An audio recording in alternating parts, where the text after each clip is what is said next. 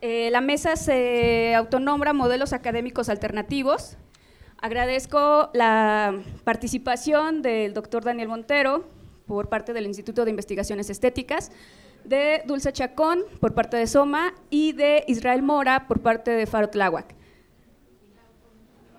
Eh, voy a cambiar, más bien, nuestra dinámica va a ser un poco distinta a las mesas anteriores. Y lo que voy a hacer es dar un planteamiento primero introductorio de lo que es el tema de la mesa, para después empezar un diálogo entre los participantes de la misma. Eh, considero importante empezar el planteamiento con respecto a modelos académicos alternativos, lo cual nos plantea que hay un modelo académico estándar, ¿no? Ese modelo académico estándar, eh, para bien o para mal, deriva de un momento determinante en la historia que pesó mucho en la etapa de la, de la modernidad y que sería como toda bonita historia de cuento de hadas, érase una vez el siglo XVIII, érase una vez la luz iluminando sobre la ignorancia de todos. Independientemente de, ignorar de alumbrar o no la ignorancia, fue un momento decisivo en el ámbito histórico de la humanidad en todos los aspectos, porque es un momento en donde se considera que se oficializa la humanidad. Y no la humanidad en el sentido, valga la redundancia, humanitario, sino en el sentido social. Entonces es un momento en donde la institución académica se plantea como eso, como academia. Eh, esa academia no principia en el siglo XVIII, esa academia tiene un antecedente claro en el siglo XVI, en el Renacimiento, y que deriva de un periodo clásico grecorromano. Sin embargo, ese siglo XVIII es el que marca la pauta, como la ha marcado desafortunadamente para todas las directrices sociales en nuestro ámbito de cultura occidental. Y desde ahí es que se establece este estándar académico. Ahora, lo interesante aquí es que la mesa plantea el modelo académico alternativo, lo cual nos evidencia que el modelo estándar, pues si bien para mí sí caduca, para muchos no es que caduque, al menos sí es necesario establecer la posibilidad de algo distinto, de algo diferente, de algo alternativo. Desde ahí eh, voy a dar el planteamiento general de la mesa y abro el diálogo. Dentro de la institución académica existen ciertos parámetros y líneas pedagógicas preestablecidas. Sin embargo, la libertad de cátedra ofrece la posibilidad de corromper lo anterior y proponer modelos distintos a lo ya establecido. Pensar al profesor no como un profesional del área, perdón, pensar al profesor como un profesional del área y no solo como un instructor, lo que deriva que desde su experiencia en la, en la práctica profesional pueda generar estrategias para la investigación artística incidiendo así en la eh, experiencia educativa para con los alumnos. ¿no? Entonces, el primer planteamiento sería, ¿ustedes están de acuerdo con este primer punto en cuanto a romper con lo preestablecido y desde dónde surge la necesidad de romper con el planteamiento académico estándar? De ahí podríamos derivar hacia cómo se direccionan ustedes en su práctica como docentes, pero lo más interesante y lo que me interesa resaltar aquí, como docentes que derivan de una experiencia también en el ámbito práctico. ¿sí? Me interesa muchísimo remarcar la idea del profesor como un profesional del área y no solo como un instructor. Entonces, no sé si quieran comenzar a dialogar al respecto. Nada más que terminen de anotar la pregunta.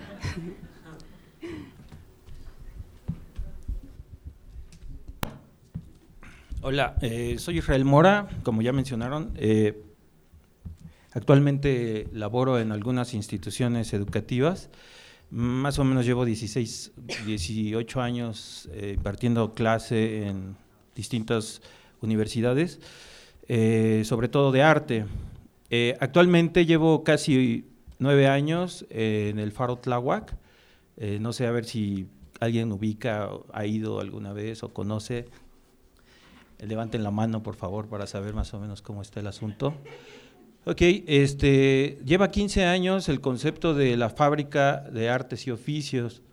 Eh, todos, todo el mundo conocemos eh, mm, el, faro de Oriente. Y Tláhuac está al suroriente, no muy lejos de ahí. También se encuentra el faro Milpalta y también está el faro de Indios Verdes. Actualmente eh, se acaba de crear el faro Aragón, a mí lo que me interesó del Faro cuando me invitaron a trabajar, este, precisamente eh, tenía que ver con esta pregunta que yo decía, em, a ver, yo estudié en La Esmeralda, eh, estuve, eh, ahí era por años, no era por ni trimestres ni, semestres. Ay, gracias. Em, lo que pasa es que vengo de en bicicleta desde La Balbuena y, este me, medio, medio me cansé, gracias. Este, estuve un año, recuerdo, en esa ocasión, eh, a la vez, a la, a la par, trabajaba en la, Academia de San Carlos con el taller documentación visual y este eh, Antonio Salazar era eh, un gran personaje para mí porque eh, me instruyó en la preparatoria y él impartía cátedra en, en, precisamente en la Academia de San Carlos. Ese año que estuve eh, paralelo a San Carlos y en la Esmeralda, pues solo asistí tres veces a, mi clase y hablé con el maestro y le dije, este, no me interesa tu clase, discúlpame, este, eh, ¿cómo podemos hacerle? ¿no? Eh, me dijo, ¿y qué estás haciendo? Bueno, pues hago esto, esto y pues como que quiero ser artista, ¿no? pero pues no tengo tiempo y no me interesa tu clase. Y me dijo, no, no hay problema, o sea, entonces, después de un año regresé y pasé con siete, solo de tres veces que fui a la escuela. Eso me hizo preguntar que, que la institución, eh, la academia en sí, eh, los procesos, digamos, de, de, formación, pues estaban en, una, en un decir, ¿no? Este, estaban eh, entredicho. Y retomando ahora el, mi invitación desde el 2007 para trabajar en el Faro, pues era como ¿yo qué voy a ir a hacer hasta allá? O sea, está lejísimos, ¿cómo le voy a hacer? Yo vivía en la colonia Roma y, me parecía como, como una grosería tomar microbuses, eh, dos rutas y cosas así, ¿no? Entonces, era eterna la distancia, el, transporte, etcétera. Entonces, eh, cuando, cuando empiezo a, formularme eh, eh, y replantearme qué, qué, es la educación para mí, me encantó entonces, el faro actualmente eh, está dibujado a través de, de, una escuela principalmente que es la Bauhaus. Eh, todos conocemos este tipo de, de proyecto que simplemente, o, bueno, solo duró 14 años, el nacionalsocialismo lo, lo, cerró y sin embargo ha tenido tanta influencia para ello. Entonces los faros empiezan a surgir eh, hace 15 años de esta inquietud sobre relacionar simplemente así, sencillo, eh, las artes y los oficios o las artes y las artesanías, que era la premisa que tenía eh, la Bauhaus. Eh, a, pesar, a partir de ahí eh, me empecé a dar cuenta que otros ingredientes, bueno, y, y, he de mencionar que hay dos síntesis para preocupación para los faros, ¿no? que son latentes en, aún en los faros y que eran premisas de, la Bauhaus. Precisamente eran la síntesis estética, eh, que precisamente incluía eh, todas las formulaciones de las artes dirigidas por la arquitectura eh, o conducidas o como parámetro principal, y la síntesis social. ¿no? Entonces, esta, esta buen retomar, digamos, de, de, los creadores de los faros, yo le sumaría otros ingredientes. en este caso es la comunidad, y por otro lado, eh, las periferias. Eh, sí es importante dónde están enclavados, sí es importante cómo estratégicamente fueron pensados. Eh, no quiero ningunear ni desdeñar eh, los proyectos político-culturales que tienen los gobiernos locales. Creo que eh, han dado buenos resultados, buenos resultados estos, estos proyectos y eso me tiene ahí hace nueve años. Eh, eh, eh, por alguna u otra razón, eh, uno pretende renunciar en algún momento por cansancio, por agotamiento, por muchas cosas, pero cuando estás ahí, eh, en, realidad este, los procesos eh, precisamente de asimilación de qué es la educación del arte y si formas... Es que hay una pregunta, o sea, tú cuando llegas y estás, recuerdo un, un amigo de la UAM que me decía, Israel, ya, ya no produzcas artistas ya hay un chingo. O sea, por favor, ya detente, ¿no? Entonces, eh, yo estaba encantado eh, visitando escuelas, este, eh, promoviendo eh, diplomados, etcétera. De momento me, hizo, me hace esa pregunta y, y, me fui a mi casa triste, así como, como decir, bueno, bueno, ahora este personaje este, conduce este, este laboratorio o escuela o eh, centro de cultura que, está en la Roma, ya se me olvidó el nombre. No, este, no, no es Border, es este, a ver, digan, ¿quién da más? Este, ah, y ADM, ah, bueno, entonces ya más o menos irán ubicando a, los personajes. Este, Isaac, bueno, Isaac me lo dijo, con, concreto, la competencia, exacto, eh, Isaac concretamente me, lo dijo, ¿no? Eh, entonces, este, ¿a qué voy con esto? También me gustaría como plantear el que eh, eh, la academia, lo noté en la Academia de San Carlos precisamente, y no porque tuviera el, mote de academia, pero, me, percaté de que todos los movimientos artísticos, las actividades, las escenas, los escenarios artísticos, siempre iban un paso adelante de la, de la academia. O sea, bueno, digamos que lo comprendí tarde, pero, pero sí lo alcancé a ver.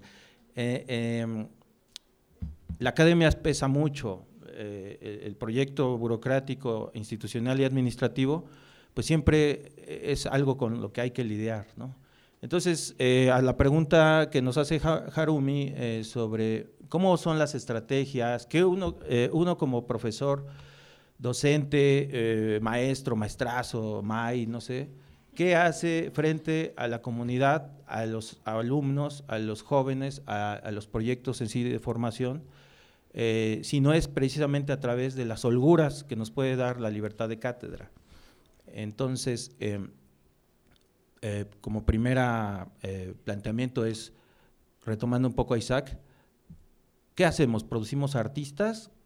¿O qué intentamos hacer cuando hacemos formaciones de individuos o, formamos individuos que están bien conectados y relacionados aparentemente con esta idea fantasmal que es eh, la profesión o el profesional o el profesionalismo. Entonces me gustaría como empezar así a, tirar vaina. Mm, hola, buenas tardes. Este, bueno, pues contestando un poco a la, para contestar a la, a la pregunta que lanzaba Harumi al respecto de, eh, de cómo el profesor es un, más un profesional de área y no solamente un instructor. Eh, bueno, comentar, eh, les voy a platicar rápidamente este, lo que es SOMA, algunos seguramente ya saben lo que es.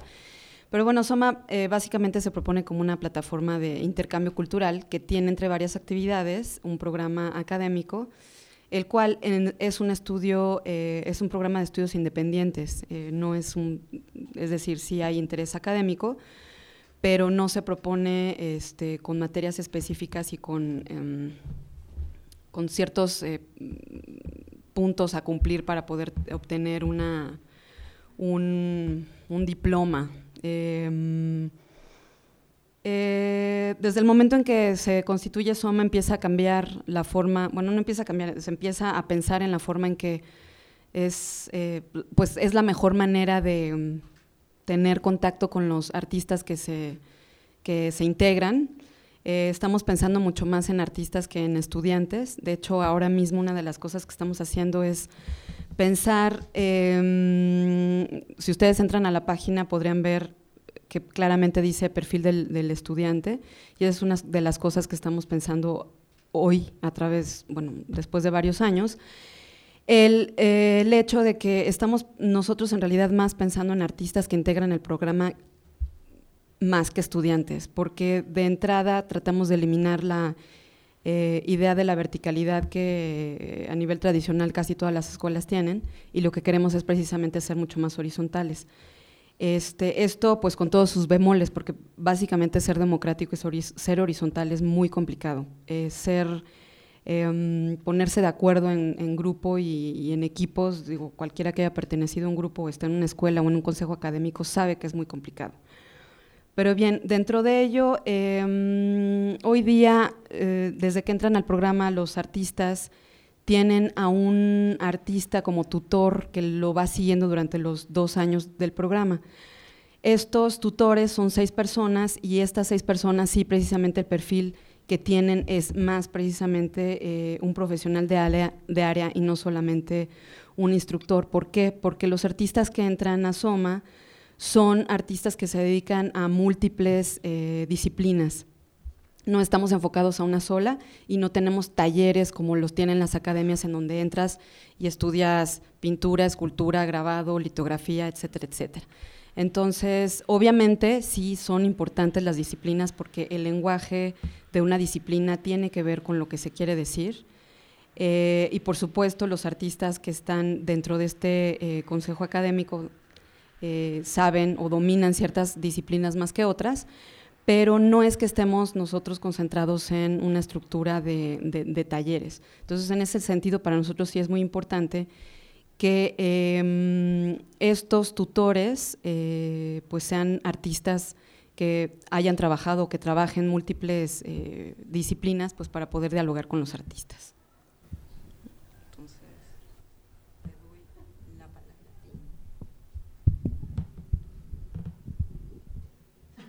Eh, bueno, primero que todo, muchas gracias por la invitación eh, al grupo de LICDAC por, por eh, generar este, este espacio de discusión que creo que es muy importante, aunque Adriana insiste bastante en que este es el, resultado de, dos años de trabajo, yo creo que es el comienzo de los dos años de trabajo, en efecto, ¿no?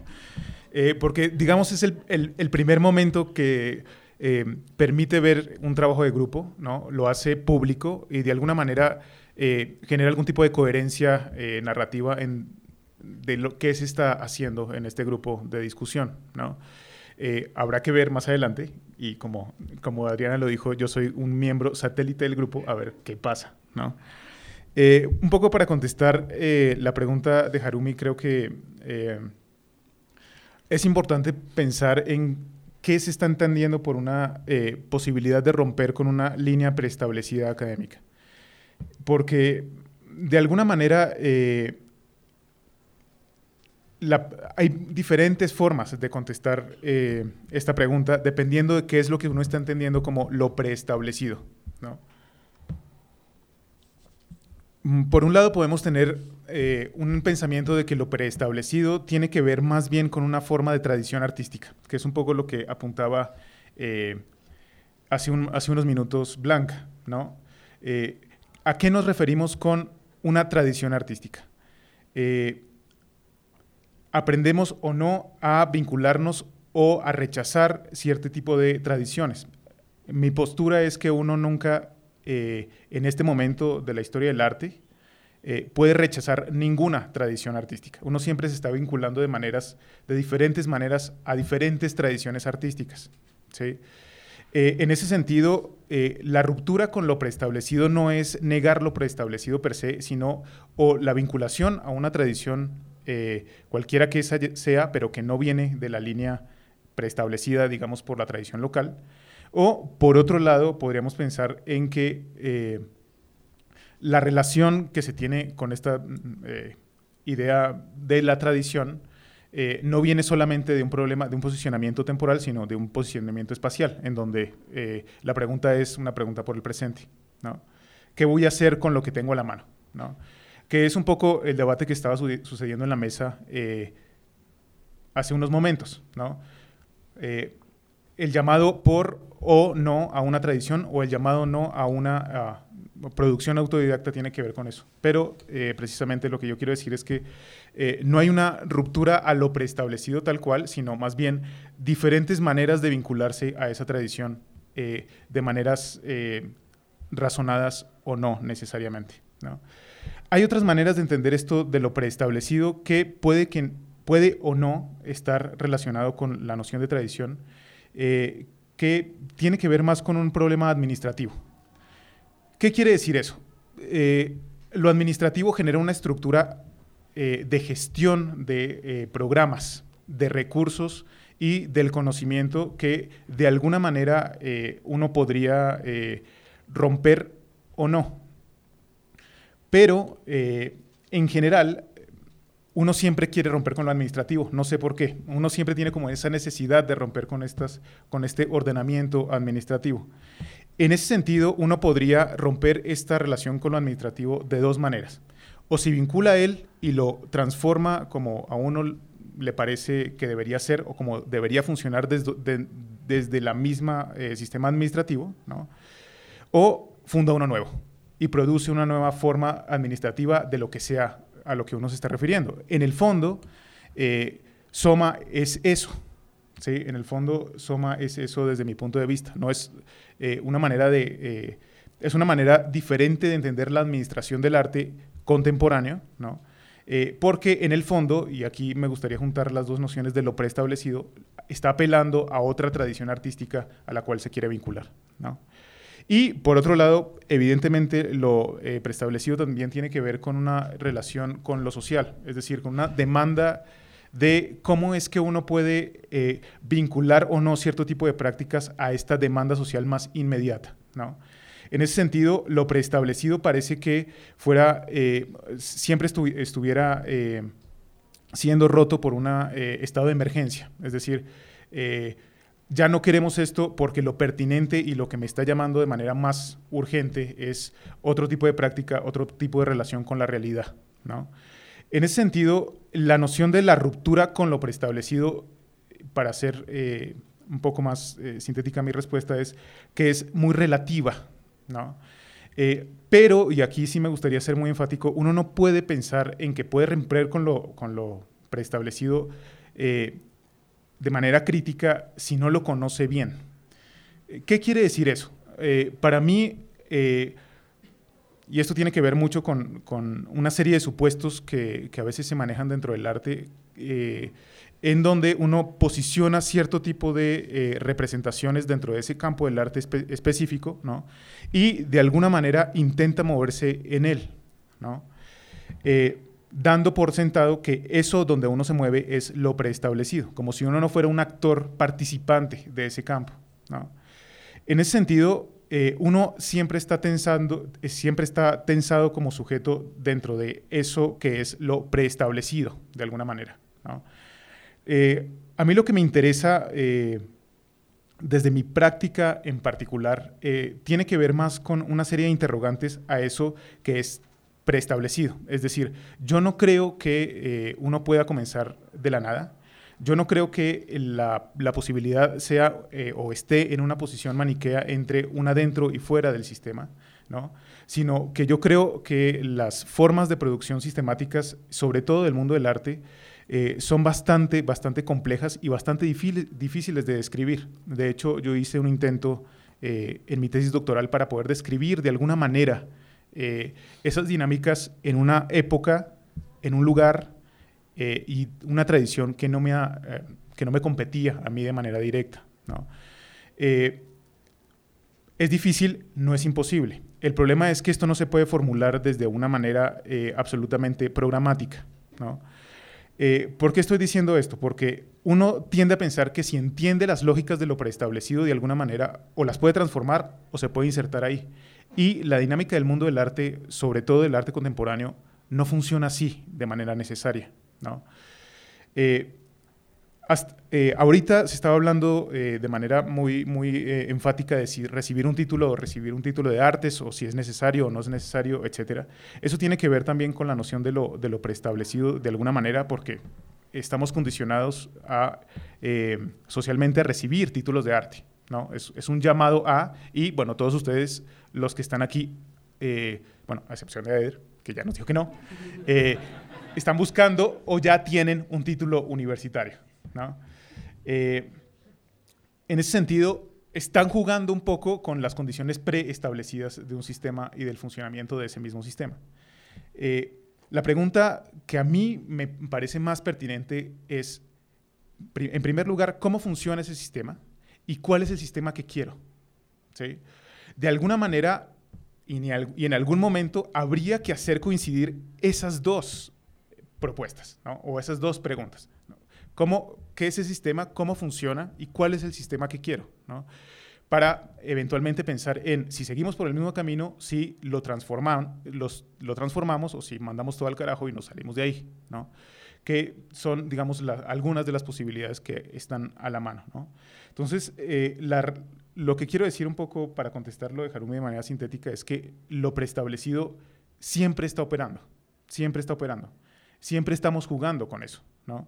Eh, y no hay una manera de romper con lo preestablecido de manera tajante sin vincularse a otra cosa que de alguna manera también ya lo estuvo, ya estuvo preestablecida. ¿no? Eh, la pregunta es que a mí me gustaría también eh, formular es cómo yo me posiciono, posiciono frente a eso ¿no? y cómo eh, puedo articularme dentro de, este, dentro de ese sistema. ¿no? bueno, eso algo al doctor? ¿O puedo hacer una intervención y después le comentan? Adelante. Ok. Eh, como bien está diciendo Daniel, obviamente no, espero no se malentienda, no intentaba armar una cuestión de polaridades, sino simplemente justo evidenciar que estando dentro de la academia es un hecho que funcionamos dentro de lo preestablecido. Pero así como mencionaba Carmen, nosotros somos el Estado, pues nosotros somos la academia. Luego entonces nosotros tenemos la posibilidad si no bien de romper, sí de transformar, o me agradó mucho la palabra que utilizaste, vincular justo lo que ya tienes con lo que propones y lo que propones a partir de las necesidades con el contexto en el que te desenvuelves. ¿Cuál es este contexto? Sí, la cuestión de espacio en cuanto a infraestructura, en cuanto a modelo, pero también pues las exigencias de el otro, el otro, ese alumno con el que trabajas, ¿no? Lo decía muy claramente eh, Dulce, no se puede hablar de una horizontalidad absoluta porque es bastante complicado, sobre todo si estás en un ámbito, regreso a lo mismo, académico, en donde tú como figura de autoridad estás al frente, si bien no te quieres asumir como un tirano ni como quien tiene la verdad absoluta, sí te asumes como un guía que puede llevar o tratar de indicar, ¿no? En la medida de lo posible, de acuerdo a las necesidades de cada uno de los personajes con, con los que estás interactuando. Lo que sí es un hecho, reafirmando lo que estaba planteando Daniel, es esta cuestión de eh, lo preestablecido siempre presente, pero sin lo preestablecido no es posible la Bauhaus, sin lo preestablecido no es posible cambiar a un modelo como el de Soma, sin lo preestablecido no es posible un coloquio como el que estamos teniendo ahorita en pleno 2016, que tal vez hubiera sido más apto en los 60s o 70s, pero Sí, porque si somos conscientes de eso, eh, ese contexto también daba para tener un coloquio de esta índole. No, no se tuvo con estas características, lo estamos teniendo ahora, pero eso no es posible justo sin la presencia de este preestablecido, ¿no? Solo sí para aclarar que no es una polaridad, sino que sí tal cual es eso, una vinculación, e incluso yo hablaría de una transversalidad, porque no es solamente el posicionamiento de uno como profesional en el ámbito de la docencia, si es, es uno como profesional en el ámbito de la práctica artística y de la investigación artística, en donde,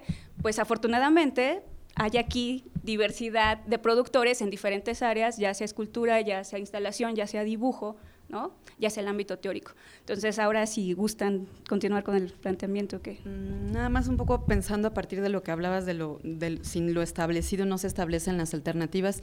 Las alternativas después de también cierto tiempo se vuelven lo establecido. O sea, finalmente eh, todo el tiempo hay que estar pensando desde dentro qué es lo que puedes hacer para estar mutando y cambiando, pero eso tiene mucho que ver con los actores internos. Eh, por eso mismo, este, nosotros estamos pensando todo el tiempo en qué tipo de perfil de artista queremos que entre y no hablar de estudiante maestro, porque lo mismo que mencionas, o sea, en el momento en que hablas estudiante maestro, estás em, sigues con la misma estructura de poder, además la estructura paternalista con que en la que hemos seguido educados y con la que todo el tiempo también este, estamos luchando para que los artistas rompan y traten de entender que ellos son los encargados de su propia educación. Em, yo, bueno, perdón, este, haciendo un paréntesis, sí también eh, agradezco mucho la invitación. Yo soy exalumna de esta escuela y la verdad cuando yo estaba aquí, este tipo de encuentros y pláticas, etcétera, no se daban, se daban muy poca gente y cuando se daban eh, y se abrían a, la comunidad escolar, iban cinco personas. Entonces la verdad sí me hace sentir muy bien que hoy venga bastante gente, este, mm, me dan muchas ganas de saber qué va a pasar en un futuro y cómo se van a cambiar los formatos inclusive de estas mesas de diálogo, porque Inclusive las mesas de diálogo están en un formato en el que la participación o el intercambio luego se vuelve también muy, muy, digo, desde el momento de tener la mesa se vuelve como muy cerrada. Pero em, creo que volviendo a esta idea de cómo, cómo, cómo uno se vuelve el actor, eh, principal para ver cuál es el cambio dentro de las posibilidades que tienes dentro del contexto. Volviendo en los días en que yo era estudiante, una de las pocas alternativas que había era el taller de José Miguel González Casanova, no existía la colmena y era su taller de dibujo. O sea, a partir de su taller de dibujo se empezaron a gestar un chorro de cosas. Él invitó, eh, siendo mm, coordinador em, académico de la mm, carrera de artes, al artista Diego Toledo para dar eh, un taller que supuestamente tenía que ser el taller de pintura. Afortunadamente nunca dio pintura y eso dio posibilidad a que varios alumnos de la escuela hicieran otra cosa que no era pintura.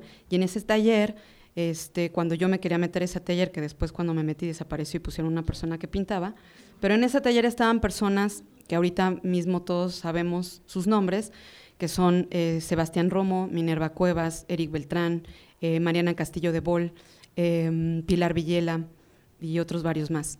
Esas personas son hoy parte de, de, un contexto nacional, pero también de un contexto internacional. Y esas personas lograron hacer algo igual que José Miguel González Casanova, porque estaban conscientes del contexto en donde estaban operando. Es decir, sí hay una alternativa, pero esa alternativa se da a partir de eh, las posibilidades y los elementos que tienes hoy día aquí para poder operar. La Galera Autónoma nació precisamente después de la huelga que hubo eh, y fue un gran triunfo de los alumnos. El poder apañarse de ese espacio literal fue uno de los grandes triunfos que la huelga dio a la ENAP, el poder tener un espacio que se autogestara y desde entonces que es autogestivo por los alumnos y que está buscando formas, modelos diferentes de una exposición tradicional de arte, que eso es una de las cosas que en la práctica artística es muy importante que los, pues que los artistas empiecen a pensar qué tipo de artista quiero salir cuando salga de aquí. La práctica artística es muy amplia y muy grande. Están, eh, la cuestión es que al momento estamos solamente limitados en esta posibilidad que nos da la academia de ser licenciado de artes visuales, pero no hay una posibilidad de entender que también puede hacer, haber gestor de artes, que también hay eh, un, teórico, bueno, digo, está, este, por supuesto, filosofía y estética, pero no están vinculadas, o sea, de entrada el hecho de que estemos tan lejos, o sea, que a nivel geográfico la ENAP esté tan lejos y que solamente en la teoría tú supuestamente puedes tomar una materia de, de, de, de otras... Este, pues de otras carreras, pero que físicamente no puedes trasladarte de la ENAPA a filosofía porque no te da el día. Eso habla bastante de la falta de vinculación que hay eh, física y geográfica. Entonces sí es un gran reto al estar aquí, el ser alumno de aquí, de esta escuela, pensar cuáles son los modelos alternativos que cada uno se puede imponer. No, no sé si alguien más quiere.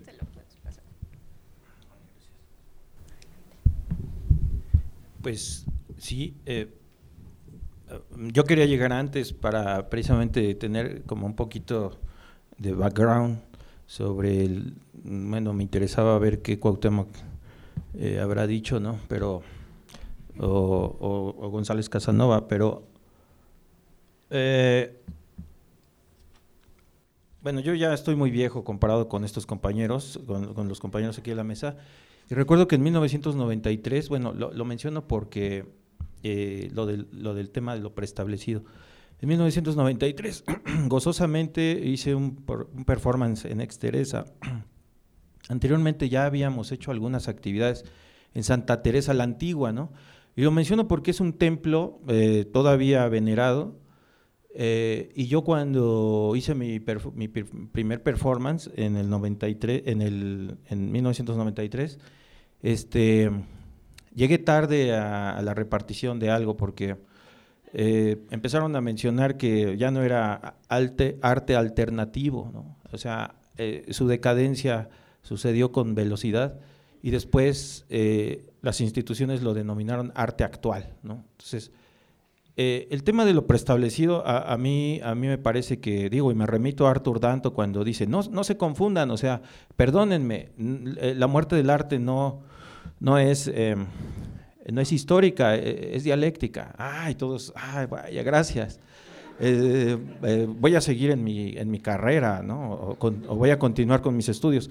El, tema, el tema del, de, de, la relación entre academia eh, y las instituciones y el poder que esto tiene, mm, digamos, a nivel individuo, eh, pues esa es, em, e, e, es, un trabajo, como, como decía este Dulce, es un ejercicio que los artistas eh, jóvenes o emergentes, porque eso también yo ya también no alcancé, o sea, yo de momento dije, este, a ver, emergentes, yo creo que yo me comporto como emergente, no, por edad ya no entra chavo.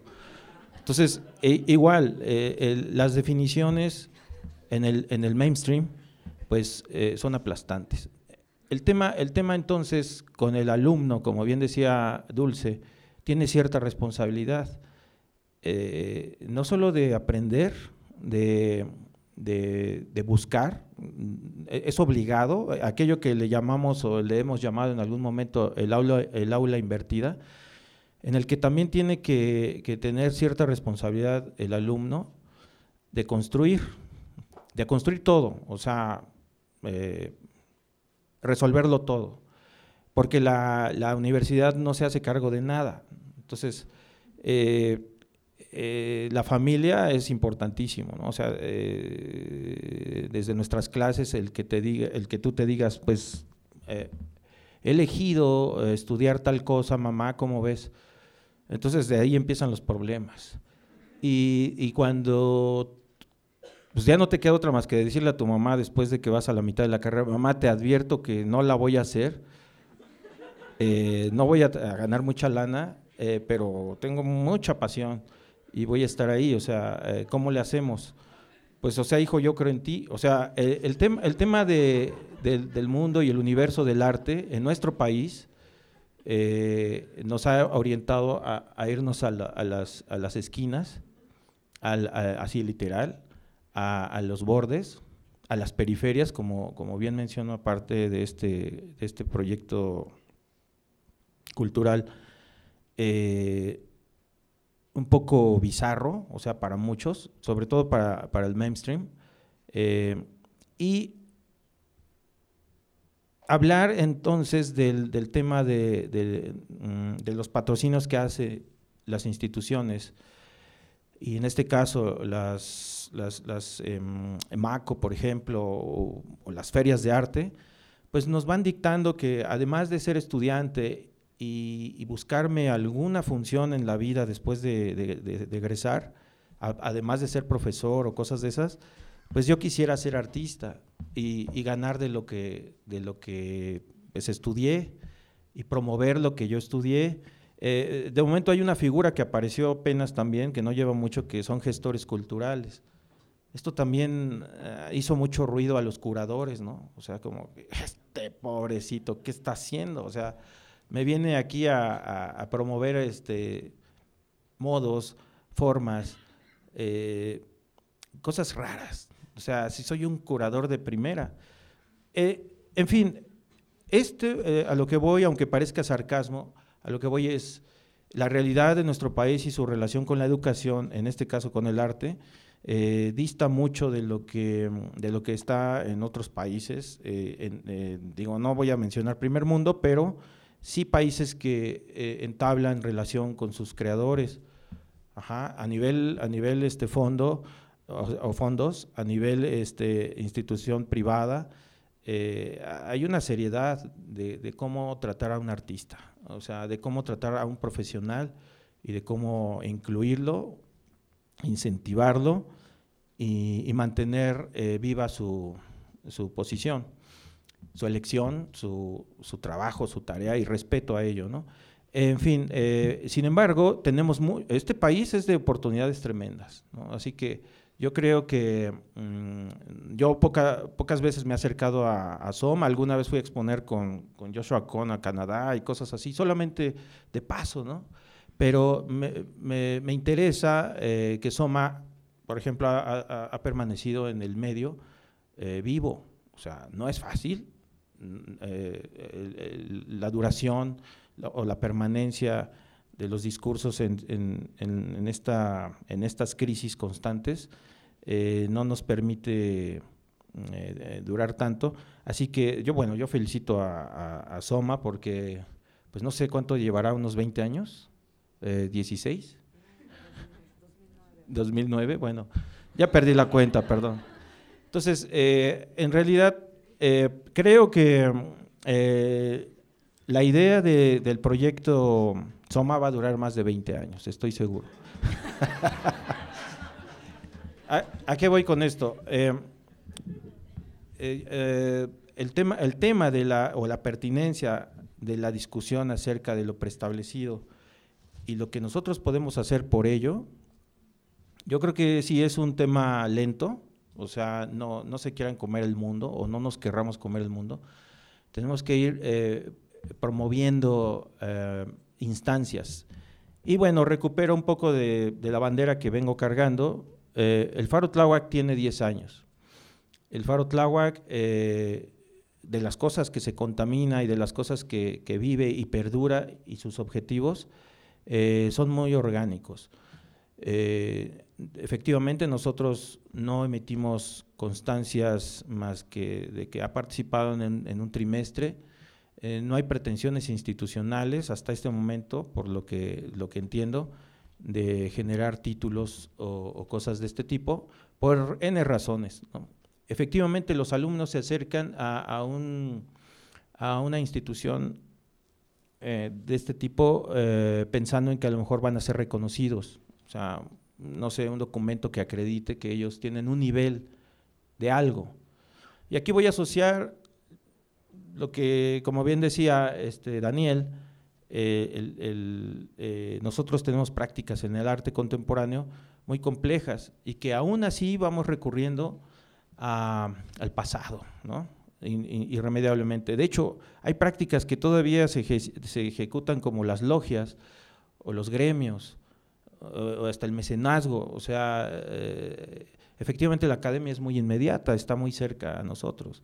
Entonces, mm, en vías de la posmodernidad, eh, que ya llevamos bastantes años eh, discutiendo eso, me parece que no sé si sea un tema el, hablar sobre, o pertinente, el hablar sobre mm, esta, esta idea de, lo preestablecido o no, o, si nosotros llegamos y estamos haciendo rupturas.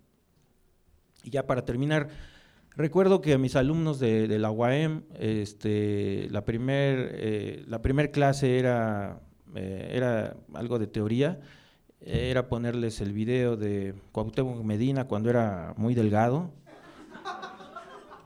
y, hablaba sobre el grupo, eh, bueno, fue, eh, ponía yo dos, eh, dos, videos. El primero era sobre los grupos, ¿no?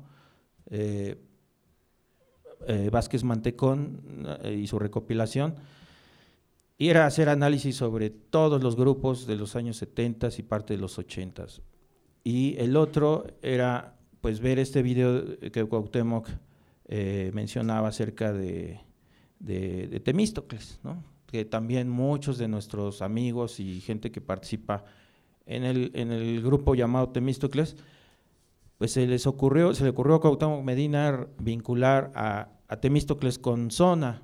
Zona era un proyecto de galería eh, enclavado ahí en la calle de, bueno, pues cerca de Insurgentes y Viaducto, y eran artistas de los años 80 que prácticamente su bandera era hablar sobre la identidad nacional y, esos temas. Mm, entre ellos estaba Gustavo Monroy, este, bueno, N. El caso es que eh, es interesantísimo ese video, para aquellos que no lo conocen, bueno, yo lo descubrí en el Museo Carrillo Gil, y era un tesoro para mí, o sea, Carrillo Gil y yo cuidábamos como tesoro ese video, porque a mí me funcionaba para mis clases y, em, y ellos solo tenían un, VHS.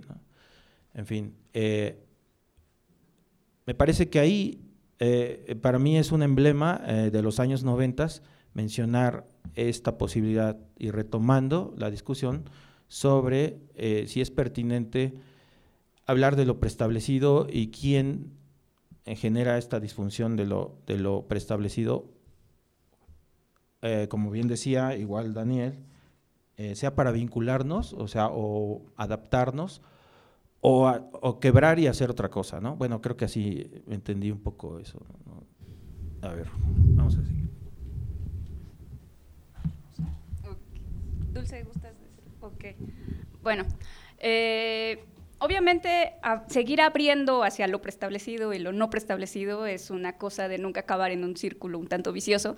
Por cuestión de tiempo me gustaría más bien ahorita andar un poco en experiencia específica con relación al modelo educativo de cada uno de ellos a partir de la institución en la que están insertos, justo para hablar de la estrategia ¿no? que, se, que se lleva a cabo en el aula a partir de sus propias necesidades e inquietudes.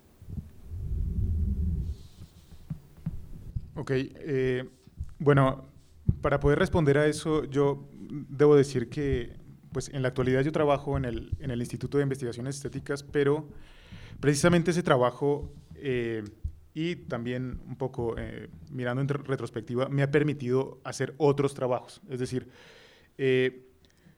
mi trabajo académico no se ha limitado solamente a dictar clases en la universidad, en la UNAM, sino que he estado circulando por medio país dando clases a diferentes niveles, a diferentes sujetos.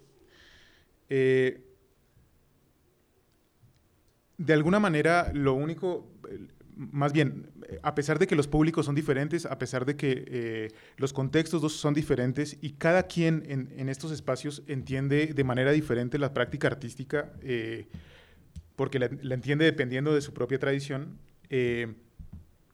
lo que yo he intentado de manera eh, sustancial, dependiendo de, a quién es el que eh, voy a ofrecer un curso, eh, es tratar de formular una serie de preguntas para, de esa manera, construir un diálogo y que la práctica artística se alimente de ese diálogo. ¿Qué quiere decir eso? lo que intento hacer permanentemente es, a partir de una dinámica de preguntas y respuestas, eh, hacer cada vez más consciente, o más bien poner en crisis la misma práctica del artista. Pero no solamente el artista, yo no solamente doy clases de, a, artistas tal cual, sino también a eh, personas que estudian historia del arte. Eh, tanto a ellos como a los artistas, intento como llevar un poco al límite sus propios conocimientos al respecto de cierto tema o al respecto de cierto problema. El problema con los artistas es que se lo toman muy personal. Eh, pero así tiene que ser, de manera necesaria. Ustedes escucharon ahorita a ver contestarle a Blanca de manera muy personal. Así funciona, ¿no?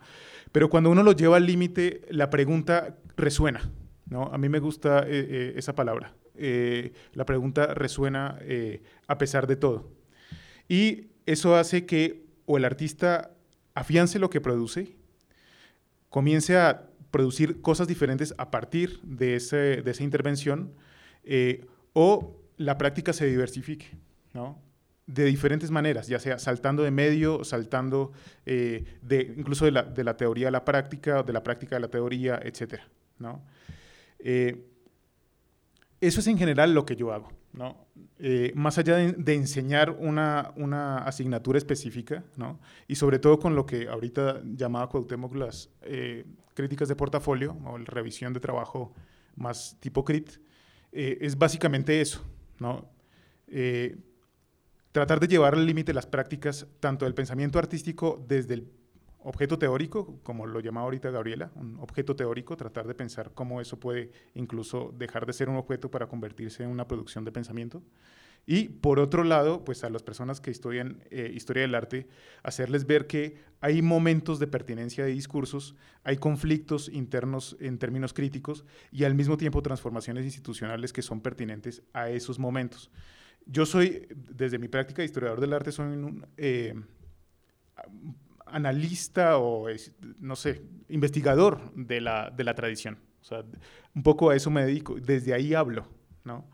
Eh, entonces no me puedo separar de eso de manera eh, necesaria, ¿no? Siempre estoy eh, un poco enclavado ahí y es desde donde siempre estoy hablando. Ahorita, escuchando a Eder hablar, si, si, su práctica artística pues parte del problema del espacio, pues qué más pregunta moderna sobre el arte que esa, ¿no? Eh, pues sí, yo trabajo desde el espacio y, por supuesto, ¿no?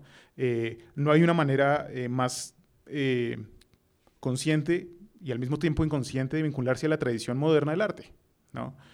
Eh, en ese sentido, lo que yo hago eh, pues tiene que ver con este tipo de identificaciones y sobre todo con eh, algunos diálogos que puedo establecer con, con, los artistas. Ahorita en la mañana Elena eh, decía algo que a mí me parece muy sustancial y es por cada curso que yo tengo, tengo, dependiendo un poco de los, del, formato y del espacio en donde estoy, tengo entre 10 y 40 alumnos. son entre 10 y 40 alumnos en cada uno de esos espacios que no solamente me están escuchando a mí, sino que yo los estoy escuchando a ellos. Esa afirmación de Elena fue bastante sugerente, porque cada quien tiene sus maneras de leer, cada quien tiene sus maneras de ver, y la pregunta que pues a mí me queda es, bueno, yo como eh, una persona especializada en cierto campo, ¿cómo voy a establecer cierto tipo de diálogo con ellos? ¿Cómo voy a escuchar lo que tienen que decir? Y cómo yo de alguna manera puedo interpretar eso que ellos están diciendo eh, y también para beneficio personal. Es decir, yo también me alimento mucho de lo que estoy escuchando permanentemente en las clases. ¿no? Eh, en ese sentido, eh, lo que yo eh, trato de hacer, sobre todo cuando doy clases a las personas que estudian arte, es entender el arte que se hace en el momento. Yo hace mucho tiempo dejé de producir arte y ya no estoy vinculado con la práctica artística a un nivel de la experiencia, digamos, más directa. En ese sentido, sí me interesa mucho saber qué es lo que están haciendo los artistas, por qué creen ellos que, son, que es pertinente ese tipo de producción y cuál es el sentido. Ahorita Blanca estaba hablando eh, sobre el problema del sentido de la práctica artística.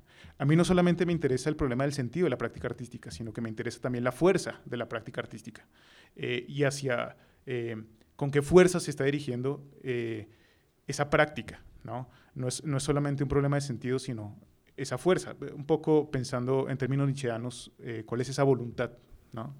Entonces, eso sería. Hace rato este José Miguel González Casanova mencionó una palabra que me parece clave para la práctica de cualquier artista y de cualquier institución que tiene que ver con la, es la evaluación. O sea, básicamente el, tener una evaluación, pero quiero aclarar que no es la evaluación en donde eres calificado con una calificación tal cual, y no de manera eh, cuantitativa, sino eh, viendo todos los parámetros que hay alrededor y observando bien el contexto en donde estás. La evaluación siempre ha sido muy importante para, la mm, operación, digamos, de Soma. Desde el principio que abrió en el 2009, em, ha ido cambiando todo el tiempo para ver cuál es la mejor manera de transmitir conocimiento, generarlo o hacer este intercambio que tenemos con los artistas que forman parte del programa. Varias de las actividades que se hacen hoy en el programa académico son actividades que fueron planteadas por los mismos artistas integrantes. Hay una en particular que se llama el cuarto de proyectos, en donde cada 15 días los artistas, dos artistas presentan o hacen alguna eh, pues especie de práctica o, sí, pues una, práctica a nivel espacial. Y cada 15 días se reúnen todas las generaciones y eh, la mayoría del equipo docente para hablar acerca de eso. Es un espacio de crítica, es un espacio en donde está eh, orientado a que básicamente se hable con la obra ahí en vivo y no sea solamente un proyecto porque la mayoría de las cosas que hacemos casi en México siempre son proyectos, y proyectamos y proyectamos, pero nunca se realizan, o se realizan mal. Entonces, sí es necesario que se, que se, que se, que se hagan, que se experimenten, que vean si funcionan o no funcionan, si, si son ocurrencias o realmente pueden ser obras de arte o simplemente son ejercicios, porque son tres cosas muy diferentes. Eh, Dentro de la experiencia que hemos tenido, la evaluación nos ha funcionado bastante porque el escuchar las opiniones que tenemos siempre de los artistas que están en el, en el programa y que nos dicen, oye, este curso funcionó, este no, esta persona es muy buena para hacer revisiones de portafolio, pero no para dar un curso. Eh, la evaluación que tenemos tanto de las personas que van como invitados, los tutores, eh, como, los, eh, como los integrantes que nos van diciendo cómo percibieron ellos a partir de su propia práctica el, pues el conocimiento recibido nos ha hecho o nos ha ayudado a darnos cuenta cómo vamos formando los programas de estudio, por así decirlo. Estos se van planeando desde meses antes, pero siempre estamos esperando las evaluaciones trimestrales para saber qué, cuáles fueron las opiniones y cuáles fueron los resultados. Porque nos damos cuenta también que los, resultados tienen que ver además con la generación para la que son aplicados esos cursos. Cada generación son generaciones de entre 12 y 15 artistas que sabemos que precisamente como grupo de trabajo tienen un, perfil, pero además cada artista es diferente. Entonces, obviamente, las opiniones arrojadas y las formas en que funcionan cada curso pueden cambiar de un año a otro. Entonces, precisamente por eso estamos abiertos a saber qué es lo que funcionó y qué no funcionó, qué se cambia o qué no, o cuáles son las potencialidades. Estudiamos, por decirlo así, salud, eh, los perfiles de los artistas que van a entrar porque sabemos que cada uno tiene requerimientos en específico y sabemos que a partir de lo que cada uno necesite necesitamos invitar a, gente diferente. Una de las cosas que creo que es el mayor potencial es tratar de, por eso les comentaba al principio como plataforma de intercambio cultural, de invitar a la mayor cantidad de actores profesionales en el mundo, no solamente del arte, sino de la, del desarrollo del pensamiento contemporáneo en México y en el extranjero.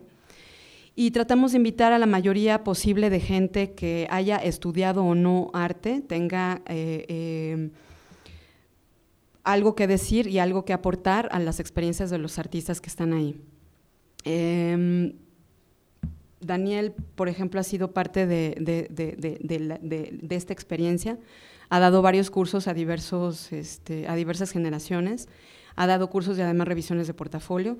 Hemos invitado a gente que hace eh, todo tipo de cosas, desde curaduría, eh, gestoría del arte, este, mm, arquitectura, diseño, eh, sustentabilidad, política, etcétera. Porque lo que tratamos de hacer precisamente es un espacio este, justo sí de intercambio cultural, en donde haya posibilidad de hablar de todo y de todo lo que tiene que ver con el ambiente contemporáneo señalo y creo que es muy importante siempre hablar y, tratar de ver qué es lo que pasa en el contexto en donde estamos. Sí, en este momento México eh, tiene una gran apertura y recibimos a muchas exposiciones de gente como Anish Kapoor, pero, y que eso nutre precisamente el ambiente en donde estamos, pero es necesario ver, necesario ver quién lo recibe, cómo, en dónde y qué se habla y qué, se, y qué pasa a partir de eso. Em, está hoy día, digo, hago el comercial porque me acordé de eso. Este, hoy día está en Jumex la exposición de Walid Rath, pero también está haciendo performance. Eh, hablen por favor y si pueden hacer una cita para el performance que lo da él mismo es muy importante porque precisamente su performance empieza hablando de una, eh, de una de las formas en que el mundo del arte opera y no más bien el mundo del arte, sino el mercado del arte.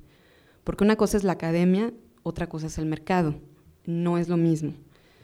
Em, y bueno, esto quizá da para hablar en otra mesa o en otro momento, pero bueno. Eh, pues eh, eh, creo que um,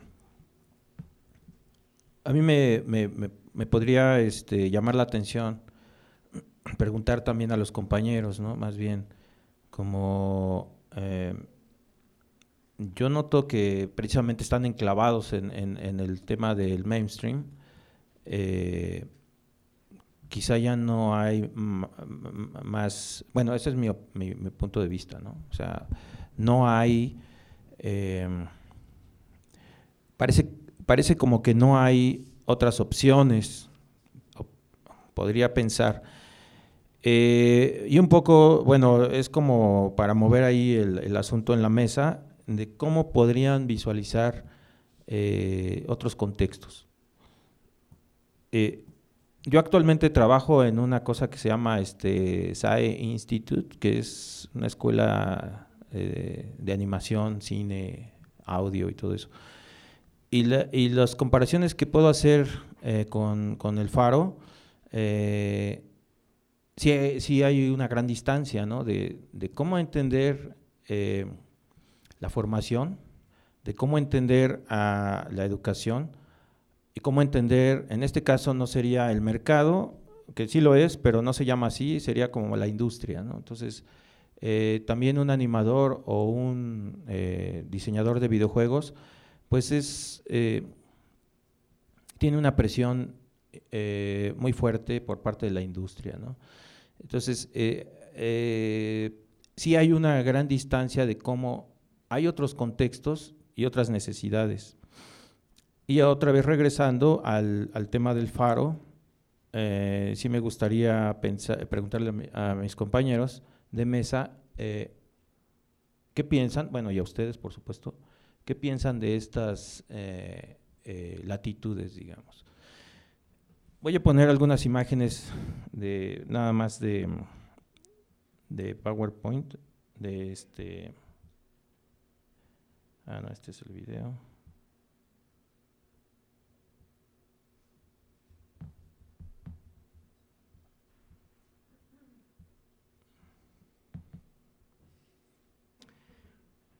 Para un poco para imaginar, o más, más que imaginar, como para darnos cuenta de, de qué estoy hablando para aquellos que no, no ubican.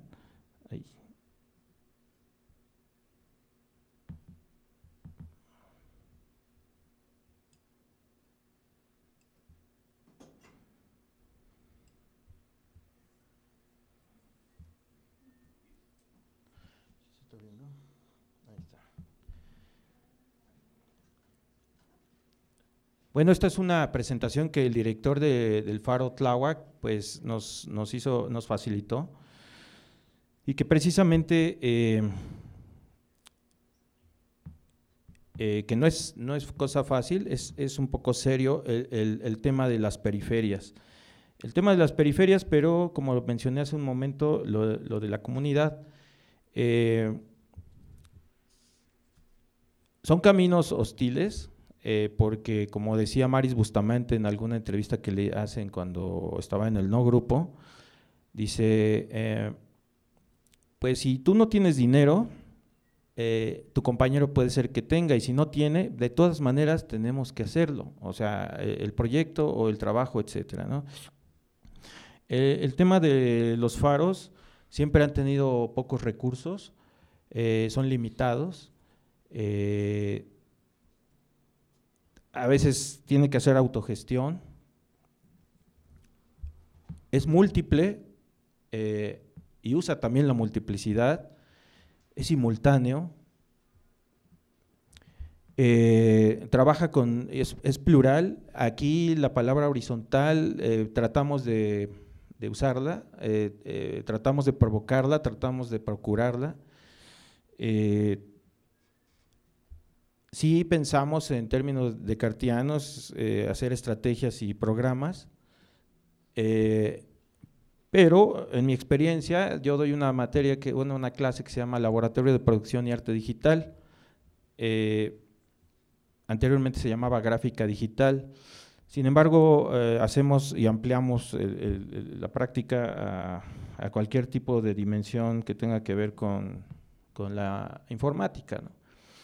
Este, pero nuestra labor, además de ser talleristas, porque ahí se les denomina así talleristas, este, procuramos la relación a nivel transdisciplinario con otras áreas, eh, con otros faros y otras instancias como el proyecto cultural de Miravalle, que también está eh, en la zona de Iztapalapa, no sé si conozcan esa zona. Y además de todo, pues es gratis, o sea, eso, yo tengo una alumna de 60 años, un alumno de 14, un señor de 50, etcétera, y todos conviven en un, en un área eh, de trabajo. Eh, no llegué a la mesa de, la educación formal e informal, pero el faro es algo que, con lo que trabaja todo el tiempo, eh, o el concepto del faro. Eh, también tenemos eh, proyectos de residencias para artistas que no son mexicanos también, o algunos otros. Eder Castillo ha sido un gran propositor de esta, digamos, de esta latitud o de este proyecto o de, este, de esta entidad, eh, varios también, bueno, eh, artistas conocidos son maestros de ahí. Y un poco retomando lo que decía Dulce, este, también eh, nuestras, nuestras condiciones para ser talleristas es que somos, deberíamos ser, bueno, son condiciones que puso la Secretaría de Cultura, pues que deben ser artistas en activo, ¿no? Generalmente, bueno, ¿qué entendería la Secretaría de Cultura por un artista en activo? Pero, pero este, e, es un proceso de educación, es mutuo, ¿no? O sea, si, si, tú llegas y dices, bueno, pues yo expongo, eh, no sé, estoy, estoy haciendo algo... Ah, últimamente hemos trabajado con Demian Flores, ha, ha tenido una gran cercanía eh, porque tiene la cebada ahí a unos kilómetros, ¿no? Entonces, eh, todas las estrategias son bienvenidas. Eh, tratamos de, eh, de ampliar, digamos, como las, la, o hacer exponencial los vínculos con cualquier núcleo cultural, con la uva, con, este, bueno, con Soma no hemos tenido nada que ver, pero ojalá algún día. Este, tenemos, eh, la, comunidad eh, se va articulando a través de eh, talleres, sí, talleristas, este, conceptos más amplios. discutimos arte contemporáneo, discutimos arte moderno, discutimos, bueno, lo que se pueda. y la comunidad nos propone también generar talleres sobre talleres. O sea, de hecho tenemos una, una población muy grande ya y la comunidad este, también nos va dictando qué podría, qué podría requerir. ¿no? Entonces, eh, déjenme decirle, decirles que no es fácil, yo que vengo de, un, soy un artista mainstream, este, yo me ha costado trabajo porque de momento me sale una señora con temas así de que, ¿por qué no hacemos un taller de, pues no sé, de cómo hacer el pan? Y, de momento tú dices, bueno, yo estoy acá que pensando cómo voy a resolver la obra, eh, magistral para, para la galería, para Garage Galería, ¿no? Entonces estoy así como preocupado y me salen con eso. Entonces sí es un desgaste, o sea, también es un desgaste. Entonces lo que, lo que, lo que a mí me ha resultado es que haces a un lado todas tus, eh, tus necesidades y pretensiones eh, del mundo eh, del arte y, tienes que ser más honesto contigo mismo. ¿Qué tienes? ¿Qué es, con, qué cuentas? Y eh, eh, cuando estás con la comunidad te das a ella, o sea, no hay de otra. Y, al final eh, lo disfrutas. Es otro proyecto. A mí por eso me agrada la mesa que habla sobre lo alternativo. De hecho, venía, mientras venía en la bicicleta, venía pensando, ¿qué tan alternativo es o, vigente es la palabra alternativo? ¿no?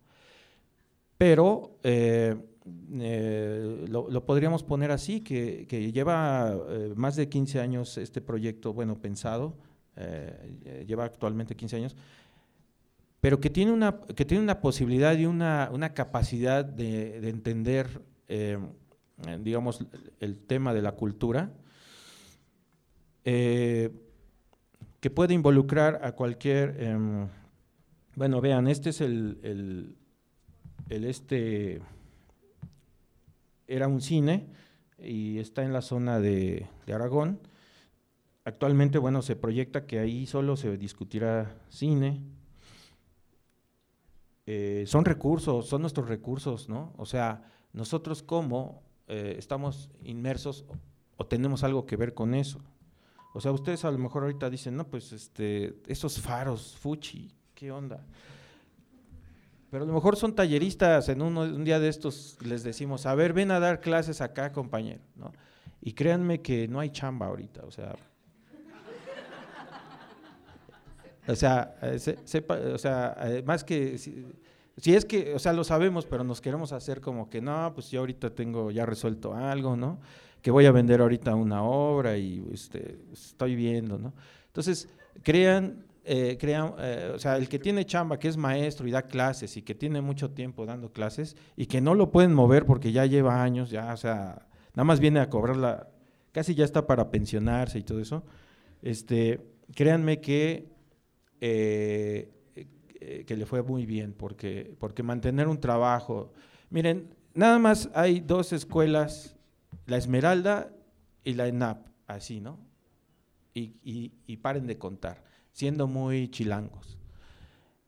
De ahí no se han producido escuelas o instancias educativas a nivel universitario, sino en los contextos.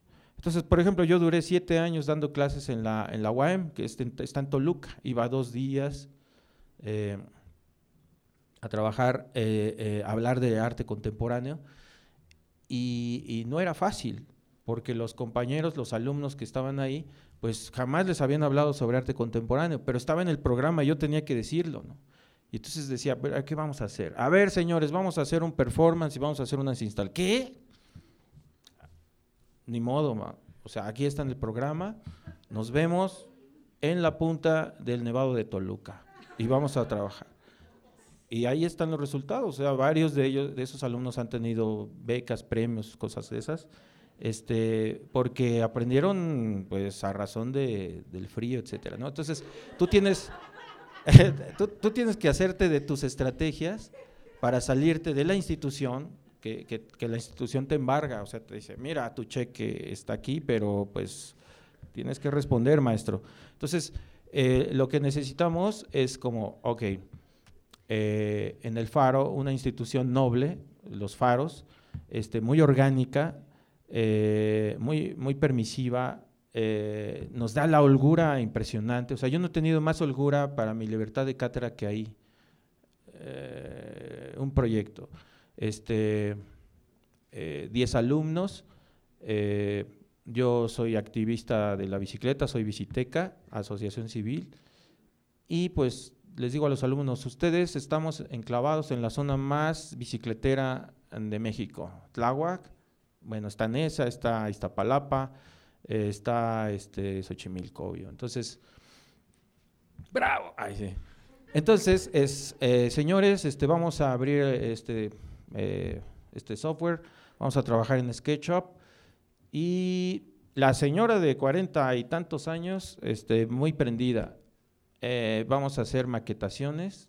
No es que nunca he usado el programa, bueno, está en nuestro taller, advertir eso, Vamos a empezar con un Photoshop, un Illustrator y luego ya está. Empezaron a hacer, eh, todavía no existían los Pokémones, pero empezamos a trabajar eh, con Google Maps y a subir la información generando recorridos, digamos a la ulzanza de, Rosalind Krauss a hacer una visión expandida de la escultura. Pues sí, es un libro viejito y ahí, pero pues, te sirve. Y un poco lo que decía Daniel, o sea, vamos a retomar y estamos retomando en la clase tal cual elementos de la Edad Media, de, no sé, del Renacentismo. Y para ellos, créanme que la nobleza con la que pueden ver pasar, no estoy pensando en producir artistas, estamos pensando en la creación, sobre todo, ¿no? Entonces, estamos en bicicleta y estamos reconquistando zonas, eh, territorios, casi casi llegamos hasta acá por Xochimilco, recuperamos información y entonces eh, a editar y a, subir en tiempo real ¿no? los, archivos. Y eh, digo, tengo un alumno ahí que agradablemente me, va a visitar, me dice, ya esto, este, se fue a geografía y me dice, todas tus clases me, me super sirvieron, o sea, estoy haciendo mi tesis sobre todos estos proyectos del territorio, de los mapas y etcétera, ¿no? En fin, eh, Mm, a mí lo que me pasa en el faro es que como que vuelvo a nacer cada que, voy. Y, créanme, ya estoy a punto así de decir, ya no aguanto, porque yo voy en bicicleta, hago 17 kilómetros ida y 17 vuelta en bicicleta, entonces ya me cansé, o sea, también es, eh, eh, son, no sé, son como ocho años en esa misma actividad. Entonces también eh, yo me dediqué al performance mucho tiempo y cuando cuando me subí a la bici dejé hacer eh, performance. ¿no? Entonces, sí recupero un poco a, a cuando el arte y la vida, y me di cuenta que, que mi vida haciendo bicicleta había sustituido a, a, las ficciones del performance. Y sí, el performance para mí es como lo tradicional, ¿no? o sea, es así como, este, y, lo, y lo recuerdo con cariño. Pero eh, bueno, retomando un poco el de la discusión en el aula, o, de las instituciones que, quiero tanto. Bueno, porque Eduardo Avaroa es mi cuate y también ha pasado por Soma ¿no? y, medio mundo. Este, a Daniel, la verdad, sí lo conocía, pero por, por dichos, no lo, no lo ubicaba así en persona. Pero también gente querida. El, el, el. Sí, o sea, eh, pero ¿por qué se ríe? Eh, me, atrae el, que podamos, digamos, encontrarnos en algún otro momento como institución también, ¿no? Como, como institución en el que en el que podamos este, vincularnos. Ahora, alumnos, eh, los resultados para los faros, les comentaba ya para terminar, eh, de cómo se organiza y cómo eh, se proyecta el formar a un alumno, pues es muy variado. Pueden pasar alumnos de taller a taller, pueden estar en talleres simultáneamente. yo de hecho pongo como límite, puedes estar en dos talleres, no estés en más porque no vas a poder, ¿no? Este, eh, también van de faro a faro, los, alumnos, eh, son, son perfiles muy interesantes porque de momento tienes a un taxista haciendo Illustrator y dice, pues es que yo vengo aquí a... ¿no? y, precisamente no entran en esta situación de, que son terapias o, son, este, la gente se compromete, ¿no? Y quiere crear y quiere exponer y quiere hacer cosas. Entonces, ahí yo pondría este, esta distancia un poco de, las, de las responsabilidades a veces que, cada uno tiene, este, de cuando tienes a un artista, eh, digamos en este caso emergente, o un artista joven que está produciendo y que está haciendo cosas profesionalmente, a alguien que solamente produce. Ahora, nada más termino. Eh, retomando a, mis, a mis alumnos que sí quieren ser artistas, Mm, yo a veces les, he comentado, eh, cuando no sepas definir lo que estás haciendo, quizá probablemente ya estás frente a una, a una obra de arte. Eh, bueno. Este, yo nada más, hay una cosa que mencionaste que me pareció muy importante de mencionar y creo que es clave en la forma en que se comportan las academias de arte en México y es este, la de el, profesor como artista activo. Eh, ¿Cuántos de nuestros profesores tienen chance de poder irse a exponer sin que la escuela les diga, no, no te puedes ir dos semanas porque si no te corro? Problema real, o sea, hablando fuera de alternatividad, lo que sea, son problemas que tienen que ver con la institución y que tienen que ver con dar resultados este, a nivel gubernamental o institucional, pero que no tienen que ver con realmente lo que tienen que ver las academias, que es la generación de conocimiento. Digo nada más anotar eso que me parece como muy importante.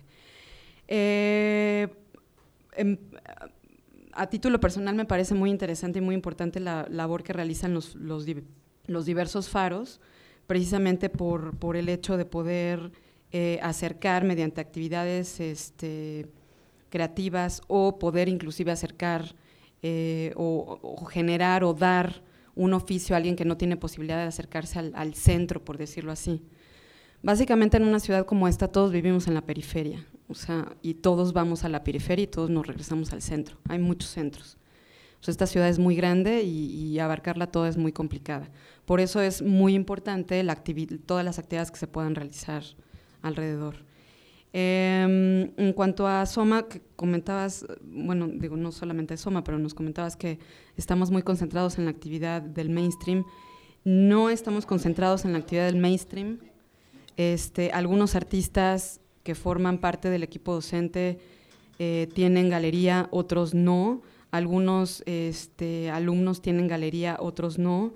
Algunos les interesa tener galería, otros muchos no.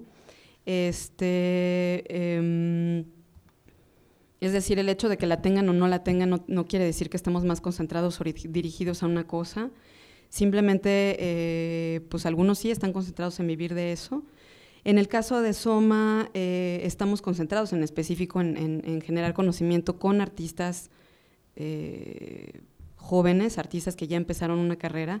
Entonces, sí, de alguna manera estamos acotadas a un campo de acción específico. O sea, no nos podemos ir eh, mucho más allá porque también es inabarcable y los recursos tampoco son tantos. Una de las cosas que tenemos abiertas son el programa de los miércoles de Soma, que son actividad, son más bien pláticas todos los miércoles a las ocho y media de la noche. Y son pláticas de muchos profesionales este, de los campos creativos en México y en el extranjero. Y precisamente es un espacio abierto a toda la comunidad artística o no para que se acerquen y puedan este, dialogar y hacer preguntas al artista en cuestión o al arquitecto en cuestión o, a la persona que se presenta. Pero sobre todo, es un espacio de diálogo en el que te puedes encontrar artistas y no artistas y, precisamente poder generar un intercambio. Eh, a quien no ha ido, los invito a que vayan. el programa lo pueden ver en la página, ahí está el programa de todos los miércoles del mes. Y ahí viene la semblanza de la gente que se presenta, entonces, es decir, eh, pueden encontrar muchos tipos de perfiles de gente. Hay mucha gente que es desconocida para el ambiente cultural o, artístico en México, pero cuyas pláticas o, investigaciones que presentan han sido muy importantes precisamente para generar o para motivar otro tipo de, accionares del, campo del arte contemporáneo o no del, del arte contemporáneo. ¿Tú quieres decir algo? Bueno, Creo que es evidente que de acuerdo al espacio en el que cada uno de nuestros participantes desarrolla su actividad, pues son las necesidades y son las eh, estrategias o las posibilidades de acercamiento hacia la educación artística. Me sería bastante interesante que la doctora Alma Maldonado hubiera escuchado esto, sobre todo viendo en cuanto a que en cada enfoque, si se dieron cuenta, obviamente todas tienen una inclusión a nivel social, pero van a un nivel de un estrato social distinto. La doctora hace rato encasillaba perfectamente de acuerdo hasta cierto punto por el nivel socioeconómico. Y aquí resulta muy interesante la reflexión que no da para, más bien queda para otra mesa, pero que quiero que quede como planteamiento, que es el hecho de que a partir de la posibilidad que tiene el alumno o el, la persona interesada en obtener conocimiento de alguien, eh, a partir de la posibilidad que tiene de accesar a él, afortunado o desafortunadamente lo valora. Y a partir de esa valoración hay un nivel de compromiso y de responsabilidad, porque algo se nos olvida. Sí, estamos nosotros hablando ahorita aquí desde el lado de los docentes y desde el lado de los educadores, pero eh, hay una responsabilidad desde ambos lados. Y esa responsabilidad va relacionada con el compromiso y por lo tanto con la valoración de la posibilidad de obtener o transmitir un conocimiento. Pero insisto, esa ya es otra mesa y me hubiera parecido interesante, o tal vez ojalá y después podamos hacer otro coloquio y retomar eh, la participación de la doctora Alma, porque hay una relación interesante entre quienes se mantienen en la, o quienes mantienen el interés por seguir desarrollando una experiencia educativa en un ámbito institucional, como lo sería en el caso más arraigado en la mayoría de las clases que da el doctor Daniel, ¿cómo sería al nivel de Faro, en donde es más una actividad que pareciera un extra o un plus? ¿O cómo sería en el ámbito tal vez de Soma, en donde tal vez es una cuestión un poco más especializada? ¿Qué tanto se mantiene el estudiante ahí? ¿Qué tanto del porcentaje comienza y termina? Que era un poco lo que ella planteaba en la mañana. Pero bueno, lo dejo como reflexión y más bien la abrimos hacia ustedes para que esto no sea circulito cerrado.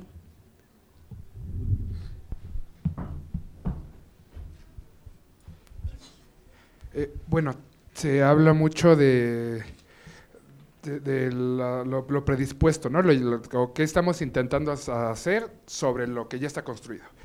Y eh, digamos que una de las cosas que, que, nos vienen aquejando a un nivel, eh, a un nivel particular como artistas es esta idea de que es un es una labor muy exclusiva el del artista, ¿no? Yo creo, bueno, yo vengo de un contexto muy clase mediero, pero muy clase mediero y muy ajeno a las producciones culturales.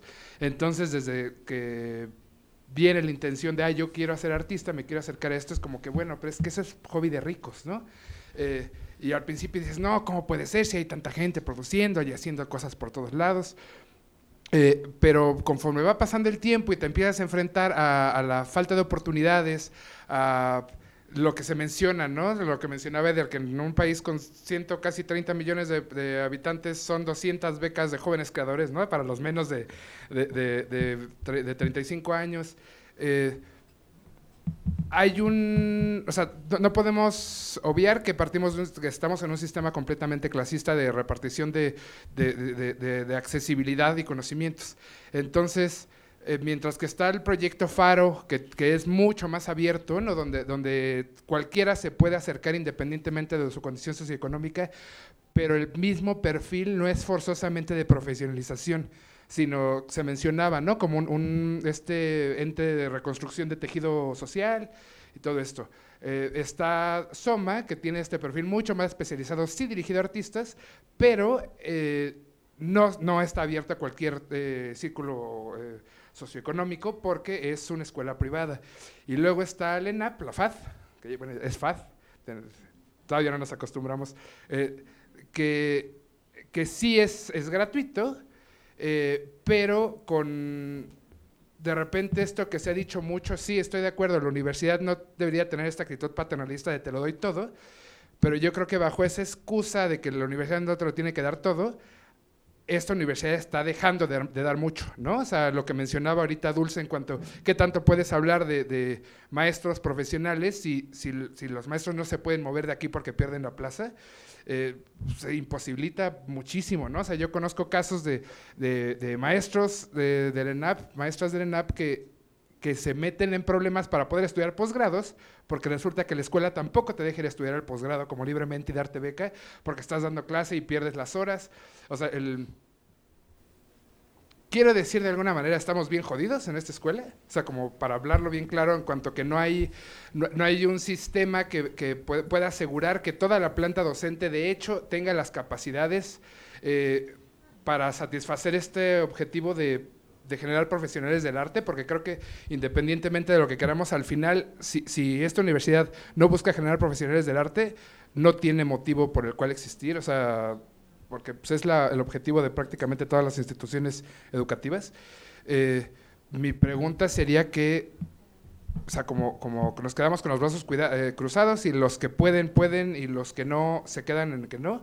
Eh, lo mencionaba hace rato Blanca, ¿no? Cómo la situación de Eder se vuelve un como un ejemplo que le sirve muy bien al, capital, porque es como, ah, él logró esto, pero por su extraordinaria voluntad, ¿no? Y, creo que si creo que si ya los éxitos solo fueran de extraordinarias voluntades, pues de entrada mucha de la gente que, que forma parte de los circuitos artísticos mainstream, como se ha dicho, pues no estaría ahí, porque pues, eh, te das cuenta del sistema clasista y te das cuenta cómo muchas artistas y curadores y críticos y todo se conocen desde la prepa, ¿no? O sea, porque estuvieron las mismas, eh, sí, instituciones privadas, normalmente entran a las públicas hasta la universidad.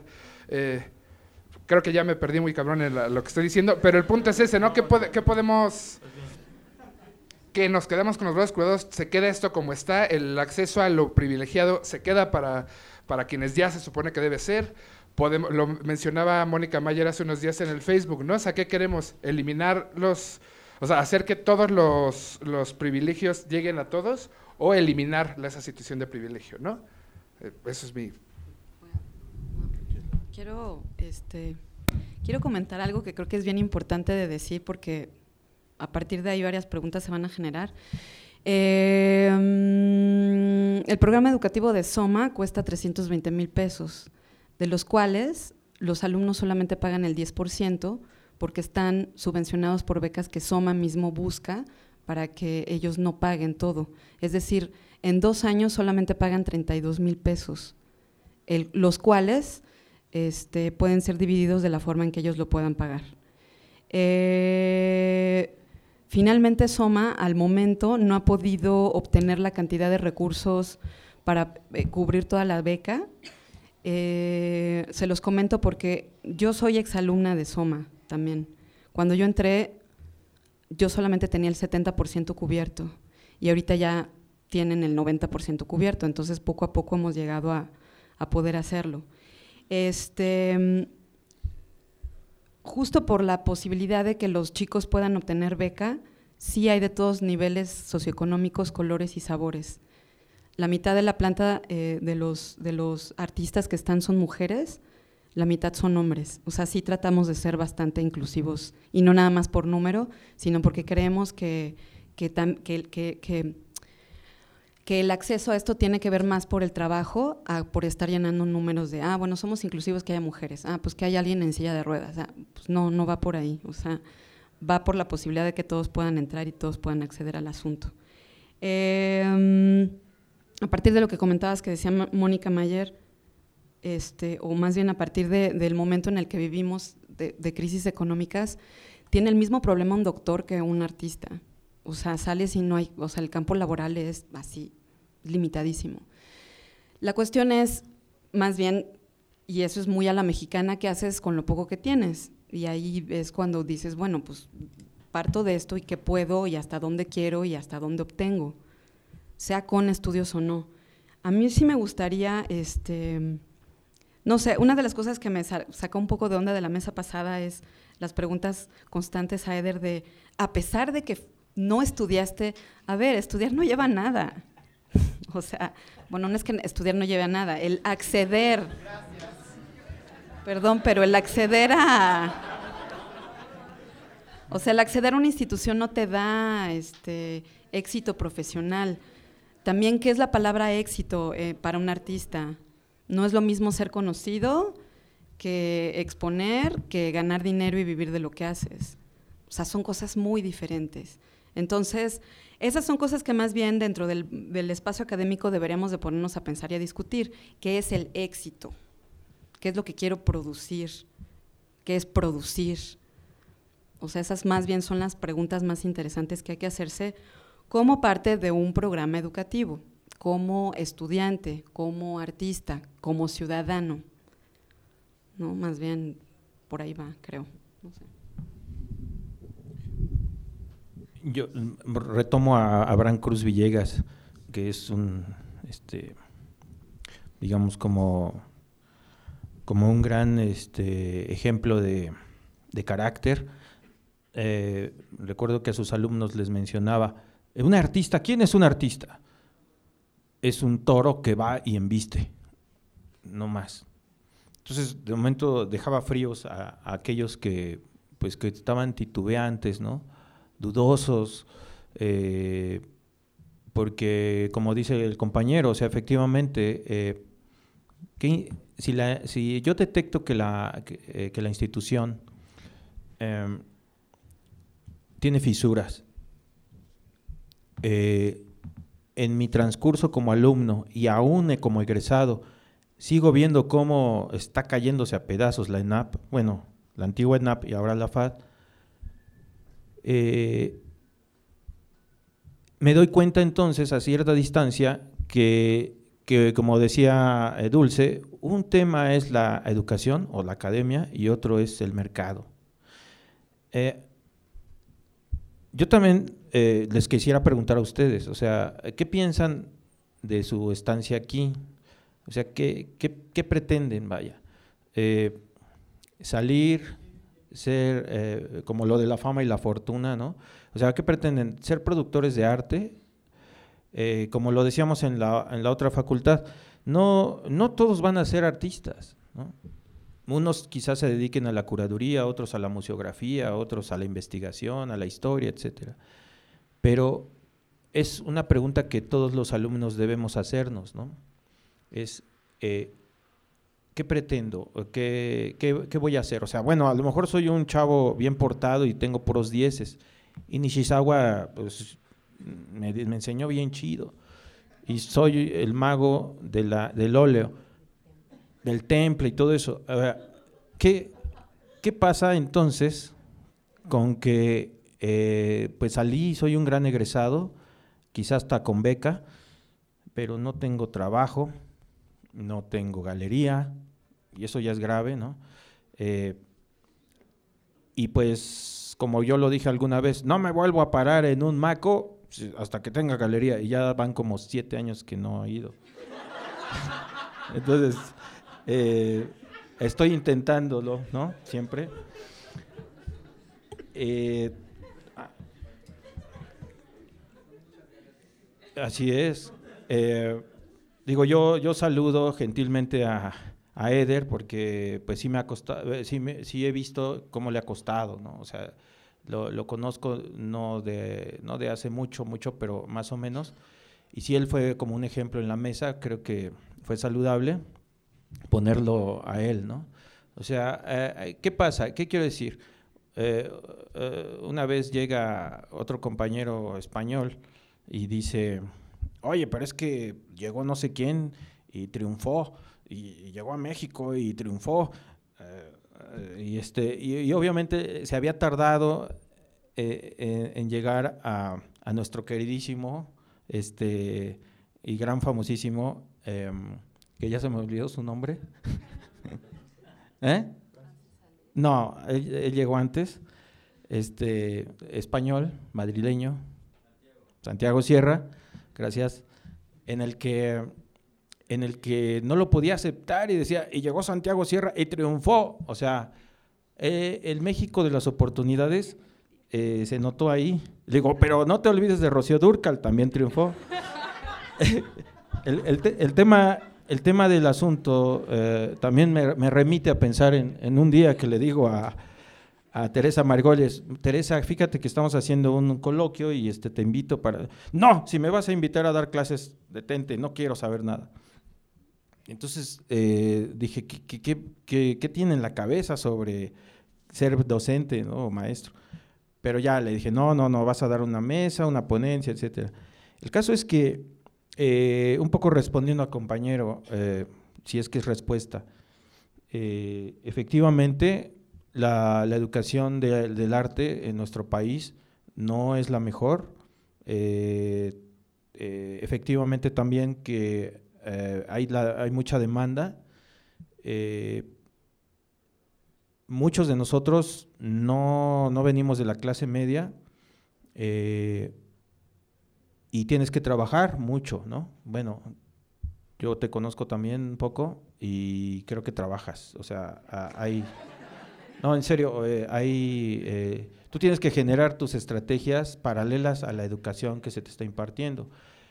Eh, yo como he dado clases en La Esmeralda, en otras escuelas, este, ahorita como les menciono, animadores y diseñadores de videojuegos, y, todo, todo el tiempo es la queja, ¿no? O sea, de, no, que es que el maestro, no, es que la institución, no, es que la dirección, no es que los programas, todo está mal. Entonces, eh, les, yo les comento, este, haz tu estrategia, o sea, ve eh, a futuro, camina, haz tu estrategia paralela a la escuela, pero la escuela critícala, cuestiónala y elabórala. O sea, tú eh, eres la parte fundamental para que la escuela crezca. Esto que nos ha invitado la compañera Adriana, o sea, eh, es, eh, es una gran estrategia a nivel institucional. Creo que, mm, que puede generar, más bien esto debería salir de la escuela. O sea, definitivamente espero que eso suceda y que ustedes como alumnos lo lleven también, lo promuevan, lo produzcan. Este, por ejemplo, me, recuerdo a la Academia de San Carlos que, que fue muriendo.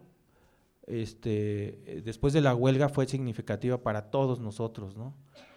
y que, y que los grandes maestros como Blanca, digo, a, Blanca yo la conocí en, en un, este, eh, ella era alumna del maestro Antonio Salazar en su cátedra y yo entraba de oyente, ¿no?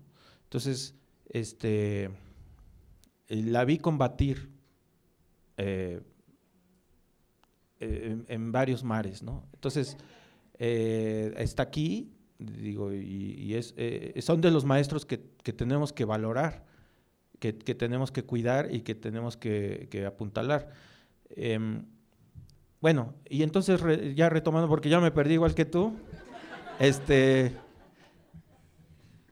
es, ¿qué expectativas tiene un alumno que, al final eh, ha perdido la idea, como lo decía alguna vez Pilar Villela, somos artistas que no tenemos taller.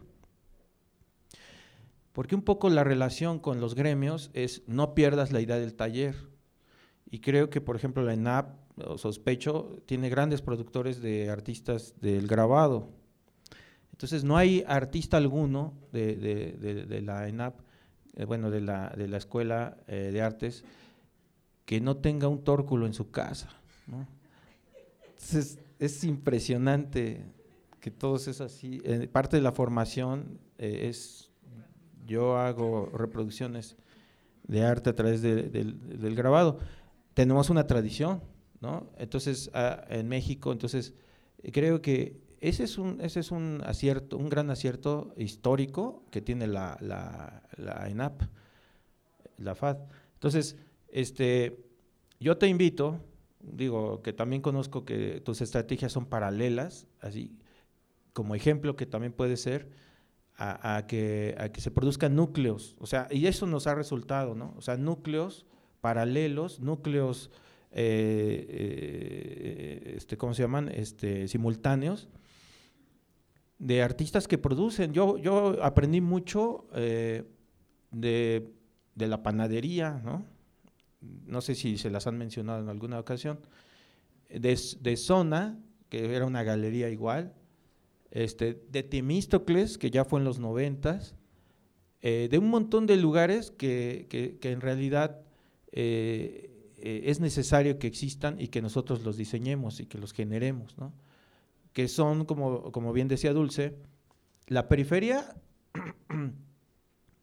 se está moviendo y hay muchos centros y muchas periferias en todos momentos. Entonces, este, ustedes como patrocinadores de, la creación o de la cultura, se van a topar con proyectos estatales como el del Faro. Y, eh, que son muy saludables, porque expanden nuestras posibilidades como, como creadores. Entonces, este, yo, yo la verdad veo que el haber entrado a la ENAP ya es ganancia, ¿no? Hay muchos artistas este, que, que no lograron entrar a, la Esmeralda o a la, o a la ENAP, este, y que tienen que trabajar tres veces más, ¿no? Entonces, eh, eh, ya estar aquí nos, nos, da la posibilidad de, de generar estas discusiones eh, e intelectualizar un poco más el, el, proyecto de la profesión y de la profesionalidad, o perdón, del profesionalismo. Había pregunta allá atrás, ¿alguien había levantado la mano? Acá.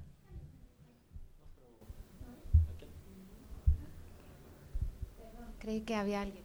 Bueno, no, yo, yo lo que quería decir que, a mí me queda muy claro por su exposición eh, un poco lo que yo decía hace rato, ¿no? Que las escuelas, ¿con qué trabaja la educación? Yo sostengo que trabaja con expectativas y trabaja con deseos. Y yo lo que veo es que la gente en el faro es súper feliz, al menos eso es lo que nos cuenta este, el compañero y lo que se ve en los videos.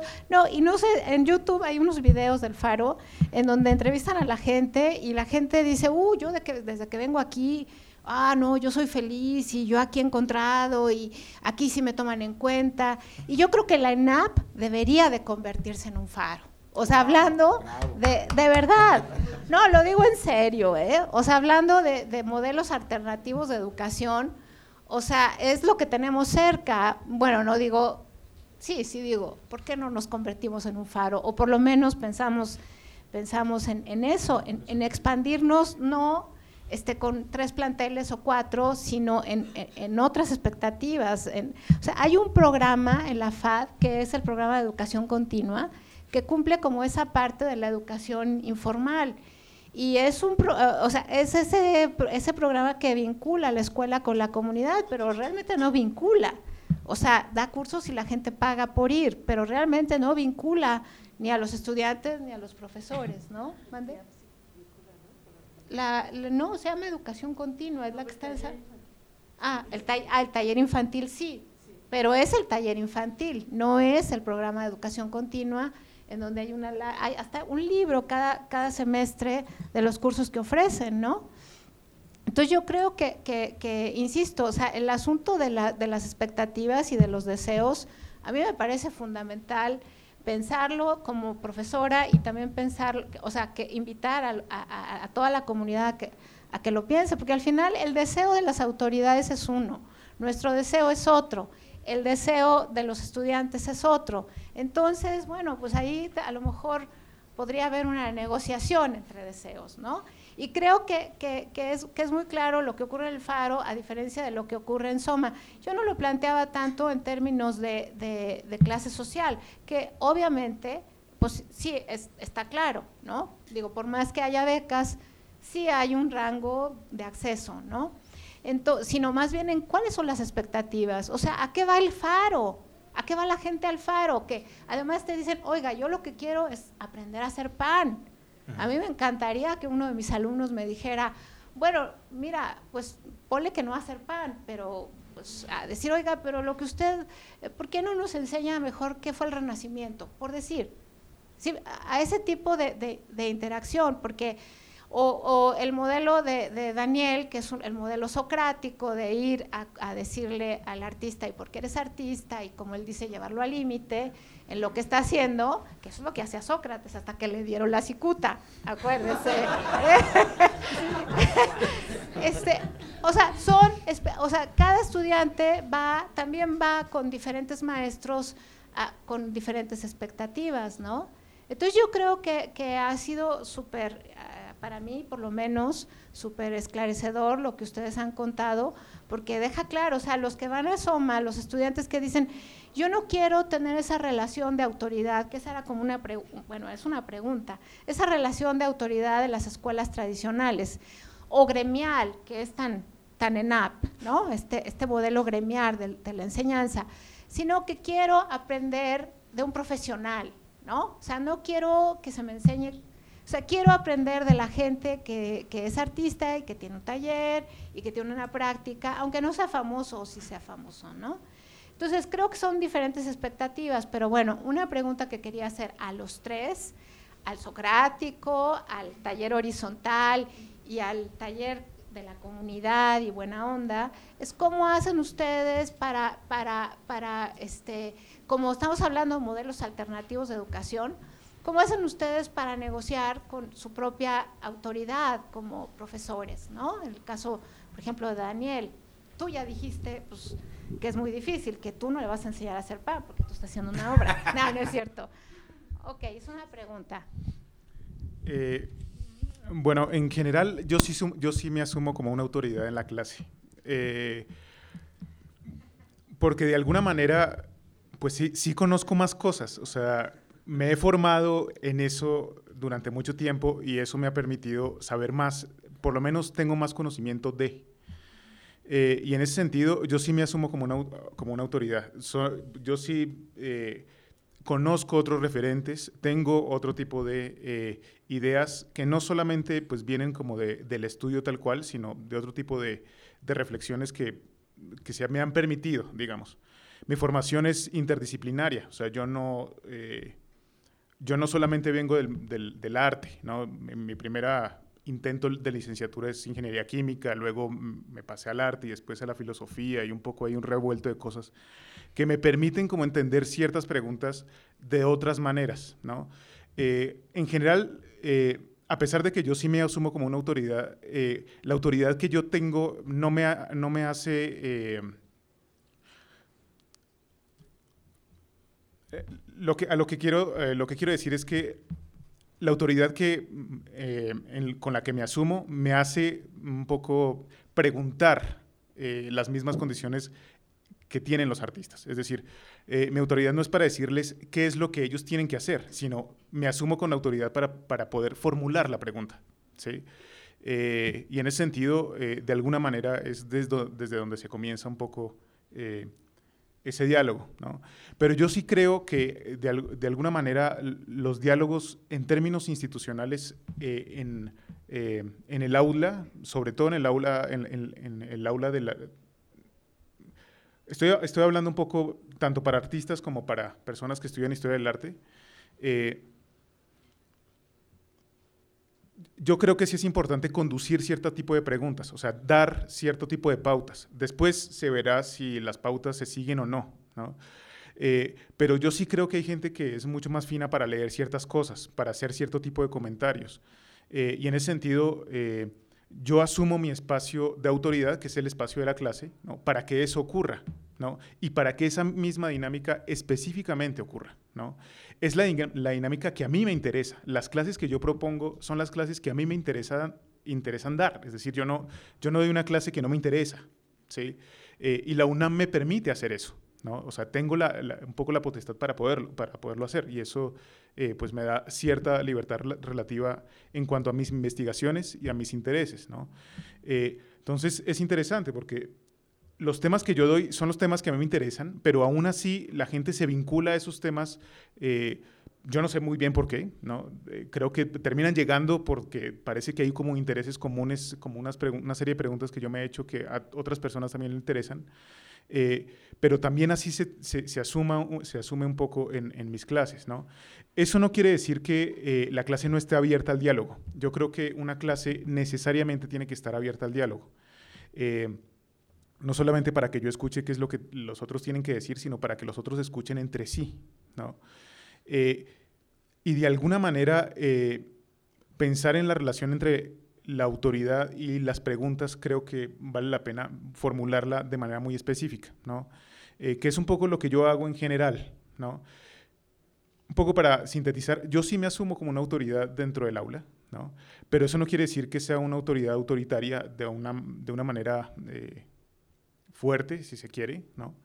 Eh, hay lecturas que yo he hecho 30 veces y las pongo a leer a mis alumnos que lo han leído solamente una vez. Es muy, posible que la 30 vez que yo he leído ese texto eh, haya leído más cosas que lo que ellos pueden llegar a leer en una primera lectura.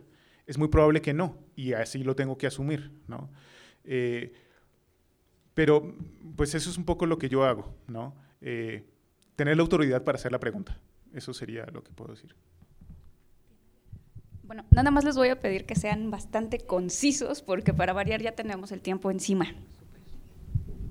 Volviendo a la pregunta que hacías, que es la pregunta clave de, estas reuniones, ¿con qué trabaja la, educación artística? Este, lo que les comentaba hace rato acerca de nuestro interés de, ser lo más horizontales posibles aún presenta un reto mayor, ya que la mayoría de nuestros alumnos vienen de una formación eh, vertical. Entonces, estarlos empujando todo el tiempo a que ellos son los responsables de que la clase, el curso, eh, evolucione y les funcione, eso es lo más difícil, porque es voltearles la tortilla y hacerles entender que ellos son los que tienen que preguntar, ellos son los que tienen que accionar con el, con el, con el profesor en cuestión o con, o con el invitado, y ellos tienen que hacer útil las sesiones para ellos. Y hay muchos que, eh, pues obviamente, vienen mucho más acostumbrados a llegar, sentarse en el aula y escuchar requiere de mucho más trabajo y esfuerzo sentarte, leer, levantar la mano, preguntar, generar crítica, etcétera. Y eso es lo que es bien difícil para nosotros todo el tiempo. Eh, hace rato lo mencionaban, van a pasar varias generaciones para que eso cambie, pero pues estamos en el camino y entonces hay que tratar de empujarlo para que así sea. Mientras el profesor no lo no pare de, hacer que el otro eh, este, sea el que cambie los roles, pues ahí sí vamos a seguir como siempre en la verticalidad. Entonces, con lo que más trabaja, creo, es con esta noción vertical y hay que tratar de cambiarla todo el tiempo. Bueno, eh, la misma Bauhaus se preguntaba eh, eh, cómo revolucionar o, reformar la educación. Estamos hablando de, de 1920 y tantos. ¿no? Entonces, nosotros a lo mejor eh, sí requerimos de, hacer estrategias a nivel institucional para entablar eh, negociaciones y construir, de hecho, con, esta con la institución que nos, que nos corresponda. ¿no? Eh, bien organizados, podemos modificar la visión que la institución tiene sobre sus profesores o sobre su comunidad como, alumnos. ¿no?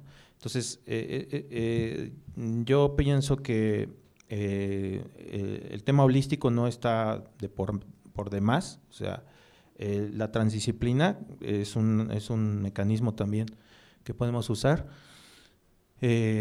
o que hemos usado. Yo generalmente uso la, el aula invertida, me ha funcionado, eh, no, no, pienso que hay un modelo específico eh, o metodología que te pueda salvar. Eh, trato de utilizar los aprendidos, trato de utilizar lo mejor que puedo para... todo depende también del tipo de alumno que tienes enfrente ¿no? y sus pretensiones. yo yo a veces me ven como autoridad y yo prefiero que no lo vean, que no me vean así, eh, eh, por lo menos desde el faro, ¿no? Eh, este, Eh, me ha pasado que, y comentando con el otro ejemplo, eh, de la otra institución educativa, a ellos les cobran 13 mil pesos eh, la mensualidad, son tres meses, son cuatro años de carrera, y viven afligidos por, por, la calificación, no por la evaluación. Entonces, el Faro es un paraíso porque no pagan un quinto, yo les enseño los mismos softwares que les enseño en la otra escuela y no pagan nada. Este, quizá por eso son muy felices. Pero, pero ahí se entabla otro tipo de, negociación. Este, eh, es, eh, las estructuras eh, generadas ahí.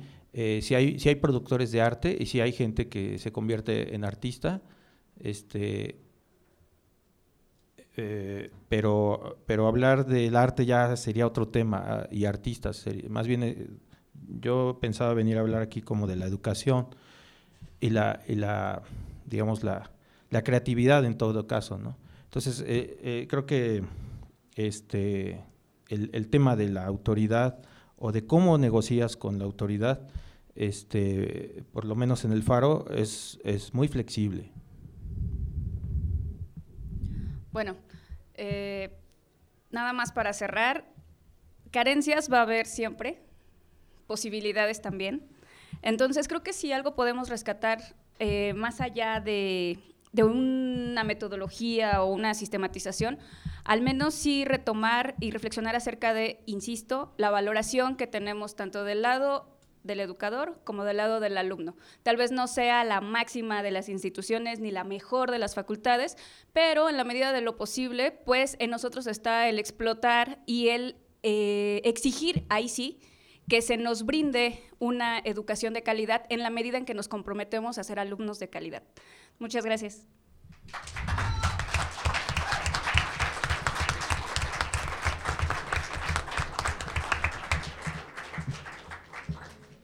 Este día. Esperemos que puedan participar con el ICRAC más adelante. Gracias.